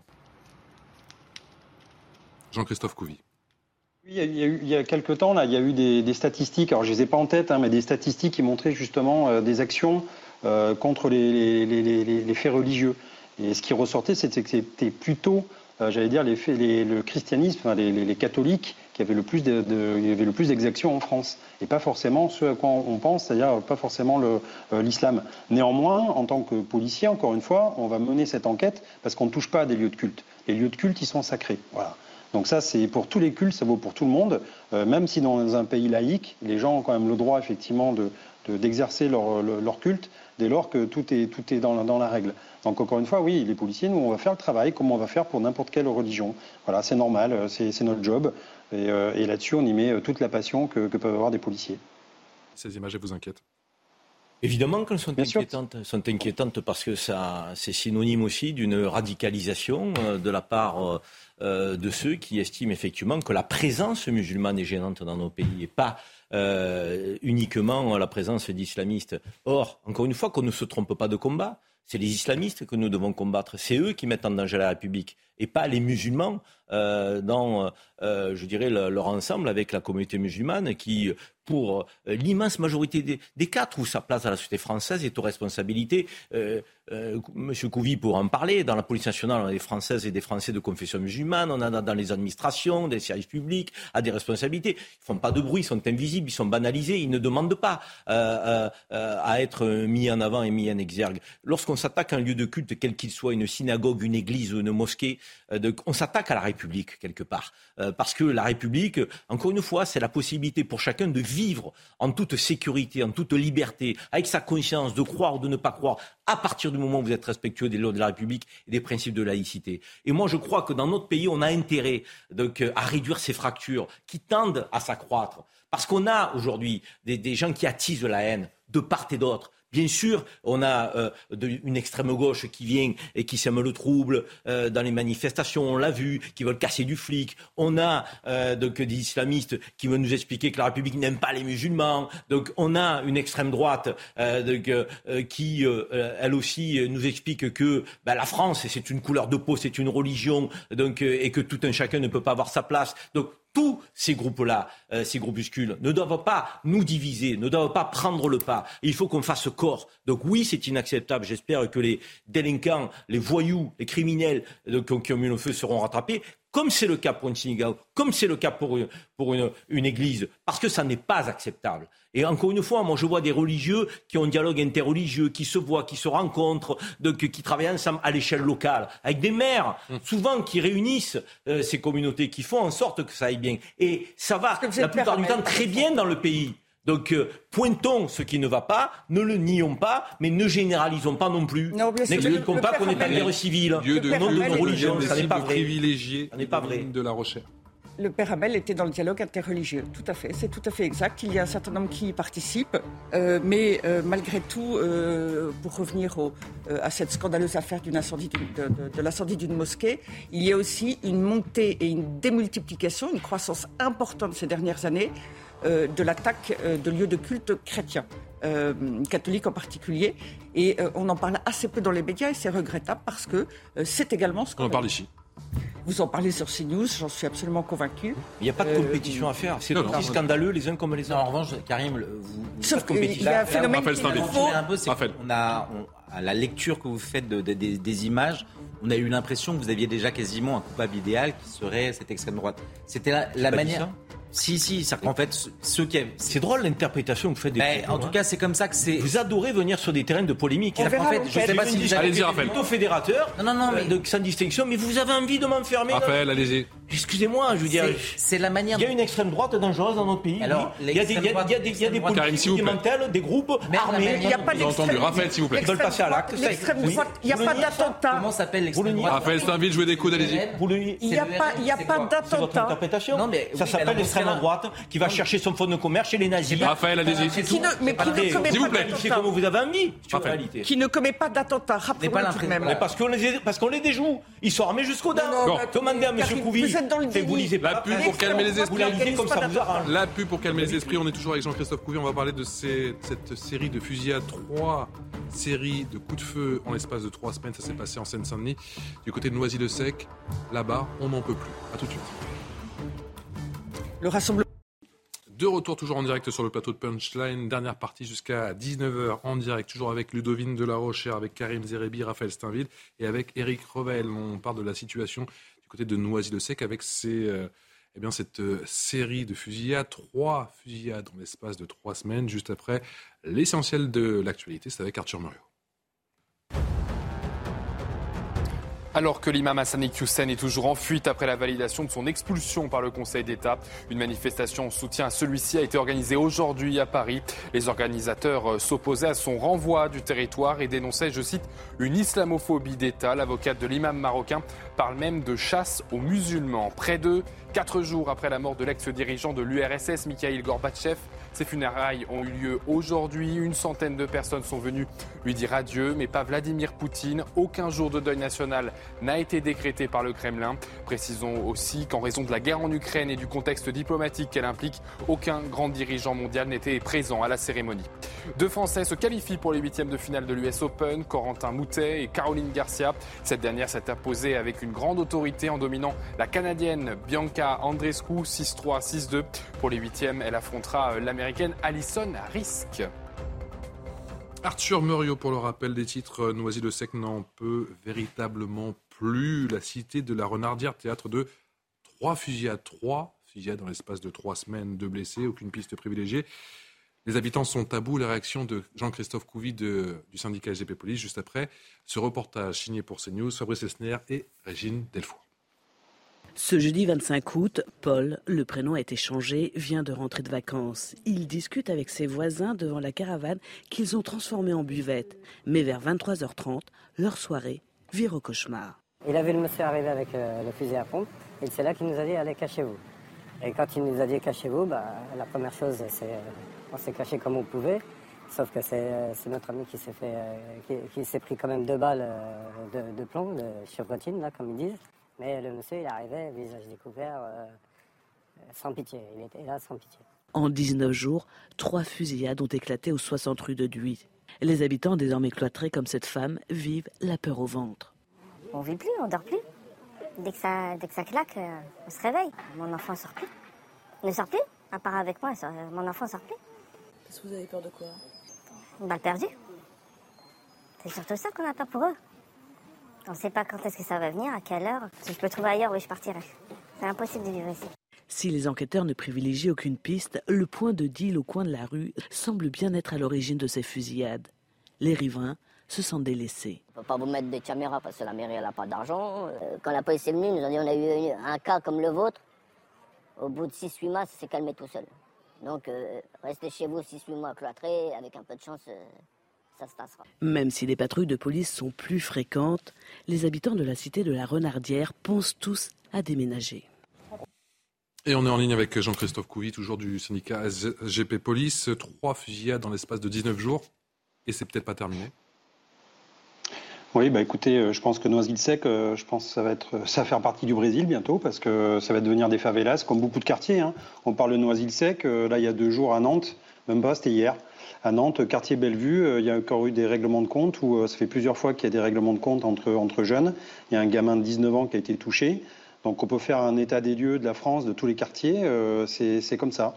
La criminalité est montée, maintenant les, les, dealers, entre guillemets, ont, ont, des armes, c'est des règlements de compte pour des points de deal. Après tout, ce sont des commerçants, hein. c'est la première start-up de France, 200 000 emplois, 3, millions, 3 milliards et demi de, revenus, donc on voit bien qu'il ne faut pas toucher au Grisby. Et puis voilà, donc, euh, et nous, policiers, ben, encore une fois, on, on alertait, et on alerte toujours les, pouvoirs publics sur le fait que le régalien recule. Et on voit bien que, le continuum de sécurité avec la police municipale, ben quand on a une mairie qui n'a pas d'argent, en fait, on, est obligé de se retourner vers la police nationale. Mais la police nationale n'a pas forcément les moyens maintenant de, dire, de protéger tous les citoyens, parce qu'on a délégué une partie de cette sécurité justement aux collectivités locales. Mais voilà, donc l'idée, c'est que quand on a des villes riches comme Nice, comme Cannes, euh, euh, enfin des, des, grandes agglos, bah, effectivement, on peut être peut-être mieux protégé. Et dès lors qu'on a des villes un peu plus, euh, dire, euh, enfin moins riches, plus pauvres, bah, effectivement, il n'y a que la police nationale qui est là. Donc encore une fois, la police nationale, c'est le dernier rempart avant la barbarie, le chaos. Donc nous, bah, on fait ce qu'on peut avec les moyens. Est, est très suivie par la direction territoriale de la sécurité publique, avec ses renforts mais... hein, substantiels du côté de Bobigny. Ça peut suffire, ça peut changer la donne ou pas? Et encore une fois, il faut marquer le terrain et il nous faut des effectifs. Alors maintenant, on a l'habitude, on envoie les, nos, nos, collègues CRS euh, justement à demeure, c'est la nouvelle mode, mais justement pour calmer, pacifier, euh, ratisser un petit peu le terrain, faire baisser la pression. Mais je veux dire, on ne peut pas multiplier comme ça les compagnies de CRS qui sont déjà un peu exsangues, hein, on ne peut pas les multiplier et les envoyer dans tous les quartiers, chauds de la France. Donc euh, il va falloir euh, vraiment qu'on revoie la façon de travailler en France. Vous savez, euh, c'est jeudi, j'étais à un colloque sur la coopération internationale policière. Et il y a des, des, des, des commissaires, hein, bien sûr, en off, qui nous expliquent, qui sont en poste dans les ambassades, et que le modèle français, parce qu'on essaie de monter, j'allais dire, des formations avec les polices étrangères, et, les polices étrangères nous disent ah non mais c'est bon, c'est pas vous Français qui allez nous former à la police et au, au, justement à la, sécurité, parce que quand on voit l'état de votre pays, on veut surtout pas ça. Donc à la rigueur, venez nous montrer comment vous faites, on fera l'inverse. Voilà où on en est. On est un peu la risée de la police maintenant dans l'international. Donc on a quand même beaucoup de boulot à faire. Et il faut qu'on regagne un peu les cœurs. Qu'est-ce que vous répondez justement Vous avez entendu ce témoignage dans ce reportage de Régine Delfoire de Fabrice Elsner à tous ces habitants de la Renardière qui se sentent totalement piégés? Le mois d'août, c'est quand même très souvent pour toutes ces familles synonyme de vacances. Et là, ça a été véritablement un, mois d'août cauchemar. Impossible de les rassurer. Ben, alors on, les rassure parce qu'effectivement, on, essaie de passer, on multiplie les patrouilles, on voit bien. Après, encore une fois, il va falloir monter un dispositif. Donc, c'est la police judiciaire qui va venir pour, j'allais dire, pour, monter un, dispositif, essayer de, remonter les filières et de voir vraiment euh, euh, pouvoir interpeller ces personnes et, encore une fois, les, mettre derrière les barreaux. Mais ça prend toujours un peu de temps parce qu'une enquête, elle vient pas comme ça. Il faut, voilà, faut, faut, le dispositif, c'est monter, euh, faire des observations, filmer, écouter, un petit peu les conversations téléphoniques, etc. Donc, euh, oui, c'est un peu long, mais encore une fois, on est, on, on est partout. En ce moment, c'est les violences intrafamiliales. Donc, j'ai écouté par exemple la première ministre qui veut doubler le nombre d'enquêteurs de, euh, sur les violences intrafamiliales. Je ne sais pas comment on va faire hein, euh, pour doubler, parce qu'on est déjà au taquet. Après, on veut donc maintenant s'occuper effectivement des points de deal, des cités. Il faut lutter contre, contre le, terrorisme. Euh, il faut lutter contre les, fléaux des, euh, j'allais dire, des refus d'obtempérer, contre les, euh, les, les, rodéos. Enfin voilà, la police, encore une fois, elle est partout. Elle est multitâche. Et on essaie justement de donner avec tous les moyens que nous avons à notre disposition humains pour aider nos, nos, nos compatriotes. Mais j'allais dire qu'on paye encore 15 à 20 ans de, de, de, gabegie et d'inaction. Et donc là, ben, on paye la note et on se rend compte, on n'a que nos yeux pour pleurer. Source proche du dossier à CNews hein, sur les trois épisodes du tir au petit plomb. Les deuxièmes de début et fin août peuvent sans doute être attribués à une rivalité liée au trafic de stupéfiants proches. Le troisième visant une habitante est sans doute une erreur. Les blessures, on le précise, sont très légères. L'enquête est en cours. Confiée à la sûreté départementale, cette affaire vous inspire quoi? Elle m'inspire plusieurs choses quand j'écoute Jean-Christophe Couvi. Euh, vous savez, il y a quelques années, euh, quelqu'un qui s'appelle Nicolas Bavrez avait conceptualisé le déclinisme français. Alors on l'avait montré du doigt en disant vous êtes pessimiste, etc. Mais quand j'entends M. Couvi qui nous explique que dans un colloque international, ses collègues étrangers lui expliquent qu'ils vont surtout pas reprendre les méthodes des policiers français, vu l'état de délabrement du pays, ben on est dans cette situation. Alors je m'en réjouis pas du tout, hein. je m'en réjouis pas du tout parce que là aussi vous avez des tas de gens qui habitent dans ces quartiers, euh, parfois difficiles, parfois très difficiles, qui ne rêvent que d'une chose, c'est de vivre euh, tranquillement, paisiblement, avec les moyens financiers qui sont, qui sont les leurs et qui ne leur permettent surtout pas de pouvoir déménager ailleurs. Mais ça, c'est un, pardon, mais c'est un exemple concret de l'état dans lequel se trouve ce, pays. Jean-Christophe Couvi est quelqu'un de, responsable. Euh, ça, me fait d'autant plus mal au cœur que j'entends certains politiques euh, qui attaquent de manière frontale euh, les polices en demandant qui la disparition de, de, telle brigade, etc. Quand on voit le dévouement de ces gens qui, sans s'énerver, sans crier au scandale, vous expliquent qu'ils manquent de moyens, que les changements de doctrine euh, euh, réguliers dans la police nationale, ce qui n'est pas le cas de la gendarmerie, les affectent et que surtout, ils sont maintenant la risée de leurs collègues à l'international qui leur expliquent qu'on va faire exactement le contraire de ce que déploient les policiers français malgré leur professionnalisme sur le terrain. Bah écoutez, je ne vais pas dire que les bras m'en tombent, mais je suis quand même bah, choqué de l'état de délabrement du pays. devine de la recherche. Et moi, je pense que nous avons véritablement affaire à littéralement un cancer. Euh, qui aujourd'hui a produit des métastases euh, partout dans le pays. On a vu d'abord, euh, alors on, parlait d'abord des quartiers perdus de la République, et puis en fait des quartiers des grandes villes, et puis on voit que les villes moyennes sont touchées désormais, à Nantes, à Toulouse, à Marseille. Marseille, ça fait longtemps. Enfin, la situation est extrêmement inquiétante. en lisant il y a quelques jours les propos d'une magistrate de l'un des tribunaux que nous avons en France, tribunaux pour enfants, donc avec un suivi particulier des mineurs, euh, elle parlait, et, ça m'a semblé extrêmement intéressant, euh, du fait qu'il y avait dans certaines populations, euh, ou en tout cas les parents des enfants, des jeunes dont nous parlons, et ce de manière assez diverse, hein, je ne vise personne, une véritable démission à l'éducation des enfants. C'est-à-dire que on a des enfants et puis on ne s'en occupe pas. Ils sont devant les écrans, ils sont, ils sont devant euh, euh, les réseaux sociaux, ils ont les, euh, les grands frères qui les emmènent dehors et ils sortent de la maison. elle parlait d'une démission des parents. Et alors souvent sur ce sujet de, de la violence, de la délinquance, j'évoque la question de la famille euh, la famille, elle éduque. L'école ne peut pas éduquer. Euh, et on voit bien que l'école est en difficulté parce qu'elle voit arriver des enfants déjà très jeunes qui déjà eux-mêmes n'ont pas reçu les premières capacités à vivre en société, euh, les, premières, les premiers réflexes qu'il faut pour vivre avec les autres. Et il me semble qu'il y a là une racine de nos difficultés majeures mais dont personne ne se préoccupe, et surtout pas nos gouvernants, malheureusement, pour le moment. Oui, moi, ce que je constate, c'est que tous ces quartiers de, reconquête républicaine sont en échec. Euh, ce qu'il y a de plus frappant dans cette, euh, dans cette tragédie de, de Noisy-le-Sex. Peu importe les renforts, peu importe les dispositifs qui ah. sont mis en place, notamment en, Seine-Saint-Denis en ce moment. ne sont pas pérennes, euh, il faut mmh. mettre du bleu, ça a été rappelé, mais une, compagnie de CRS n'a pas vocation à rester dans la durée dans, dans, dans ces, dans, ces, dans ces cités. Et donc les problèmes redémarrent, ou sinon c'est le trafic qui a été délocalisés euh, dans, la cité voisine. Ce qui est terrifiant, c'est que euh, ces Français qui vivent dans ces cités vivent en fait comme des euh, exilés de l'intérieur. Mmh. alors, ils sont sous la coupe des, trafiquants, mais le plus souvent, ils n'ont plus accès à un certain nombre de services publics. C'est la, Poste qui refuse, refuse, de livrer les colis, c'est les médecins, le SAMU, SOS médecins, qui ne se déplacent plus, sinon sous escorte, pour, pour euh, se rendre dans ces cités et euh, ils ne peuvent même plus partir parce que pour ceux qui euh, sont propriétaires, leurs logements sont tellement dévalués qu'ils ne peuvent même pas se reloger ailleurs.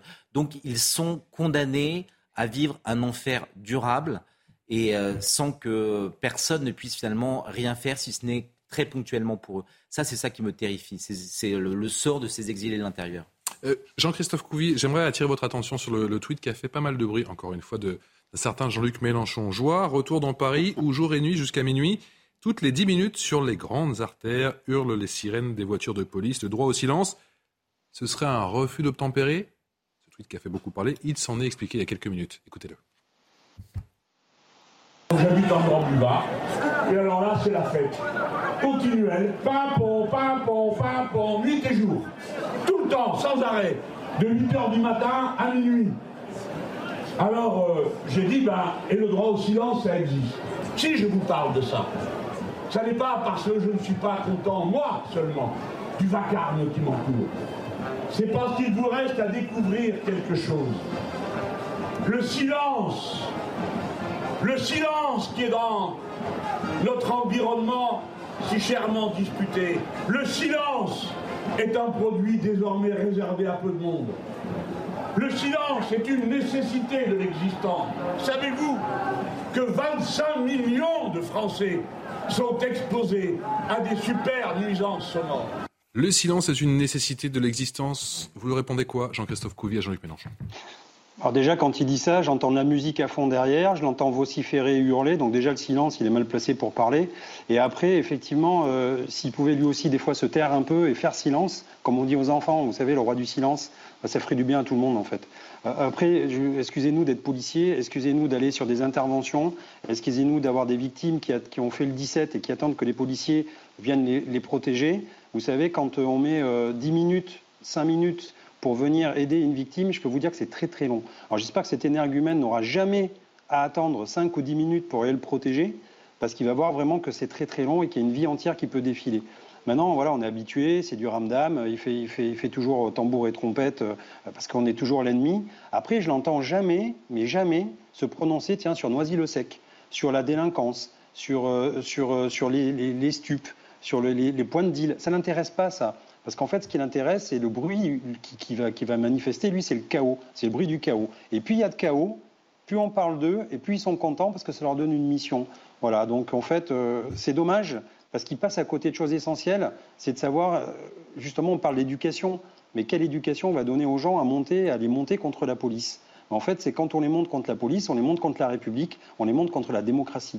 Voilà. Donc, je, pense que quand on vote pour des gens, parce que le peuple est souverain, le peuple élit justement des députés pour les représenter, mais pas pour représenter dans le tintamarre qu'il fait. C'est les représenter à l'Assemblée nationale pour essayer d'améliorer notre ordinaire.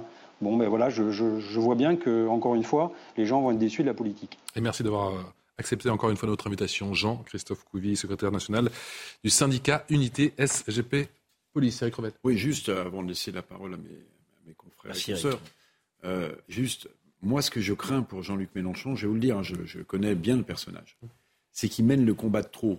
Et là, il me semble que, comme il n'est pas député, même s'il a réussi un coup politique absolument génial en mmh. union de la gauche en 15 jours entre les deux tours. C'est dur de se faire entendre je pense qu'il est toujours maintenant à la recherche d'une existence médiatique et qu'il se laisse aller à des facilités qui finissent par le ridiculiser. Parce que son tweet, au-delà de ce qu'a dit très euh, justement M. Couvi, il fait beaucoup de bruit, et il y a beaucoup de bruit autour de lui. Mais son tweet, s'il y a autant d'alarmes et de gyrophares le soir, c'est bien qu'il y a un problème de sécurité dans ce pays. Mhm. Les policiers ne se baladent pas avec des gyrophares juste pour s'amuser à rentrer le soir chez eux. Donc en fait, il devrait s'interroger sur son propre tweet.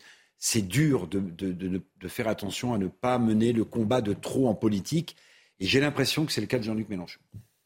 Oui, moi, ça m'intéresse pas trop ce que dit Jean-Luc Mélenchon. J'aimerais revenir sur le, sur, le, sur le drame de Noisy-le-Sec. Hum parce que euh, c'est un mal qui est profond pour notre pays, qui est profond et qui euh, dure depuis trop longtemps déjà. C'est le trafic de drogue. J'aimerais qu'on ait un gouvernement qui, parmi les grandes causes nationales, fasse euh, de, la lutte contre le trafic de drogue. Il faut un parquet national antidrogue Cause nationale. Il faut faire comme Rudolf Giuliani a fait dans les années 90 à New York. C'est la tolérance zéro. Hum. Il faut. Ça, ne s'est pas déplacé le problème Pas à pas ces trafiquants de drogue, qui sont de plus en plus jeunes, qui sont de plus en plus armés qui commettent des exactions de plus en plus graves et importantes à tout moment de la journée, avec euh, des victimes collatérales dont ils, n'ont guère euh, donc, euh, à, je dirais, à se soucier. C'est un drame absolu pour ces habitants des quartiers qui sont pris en otage.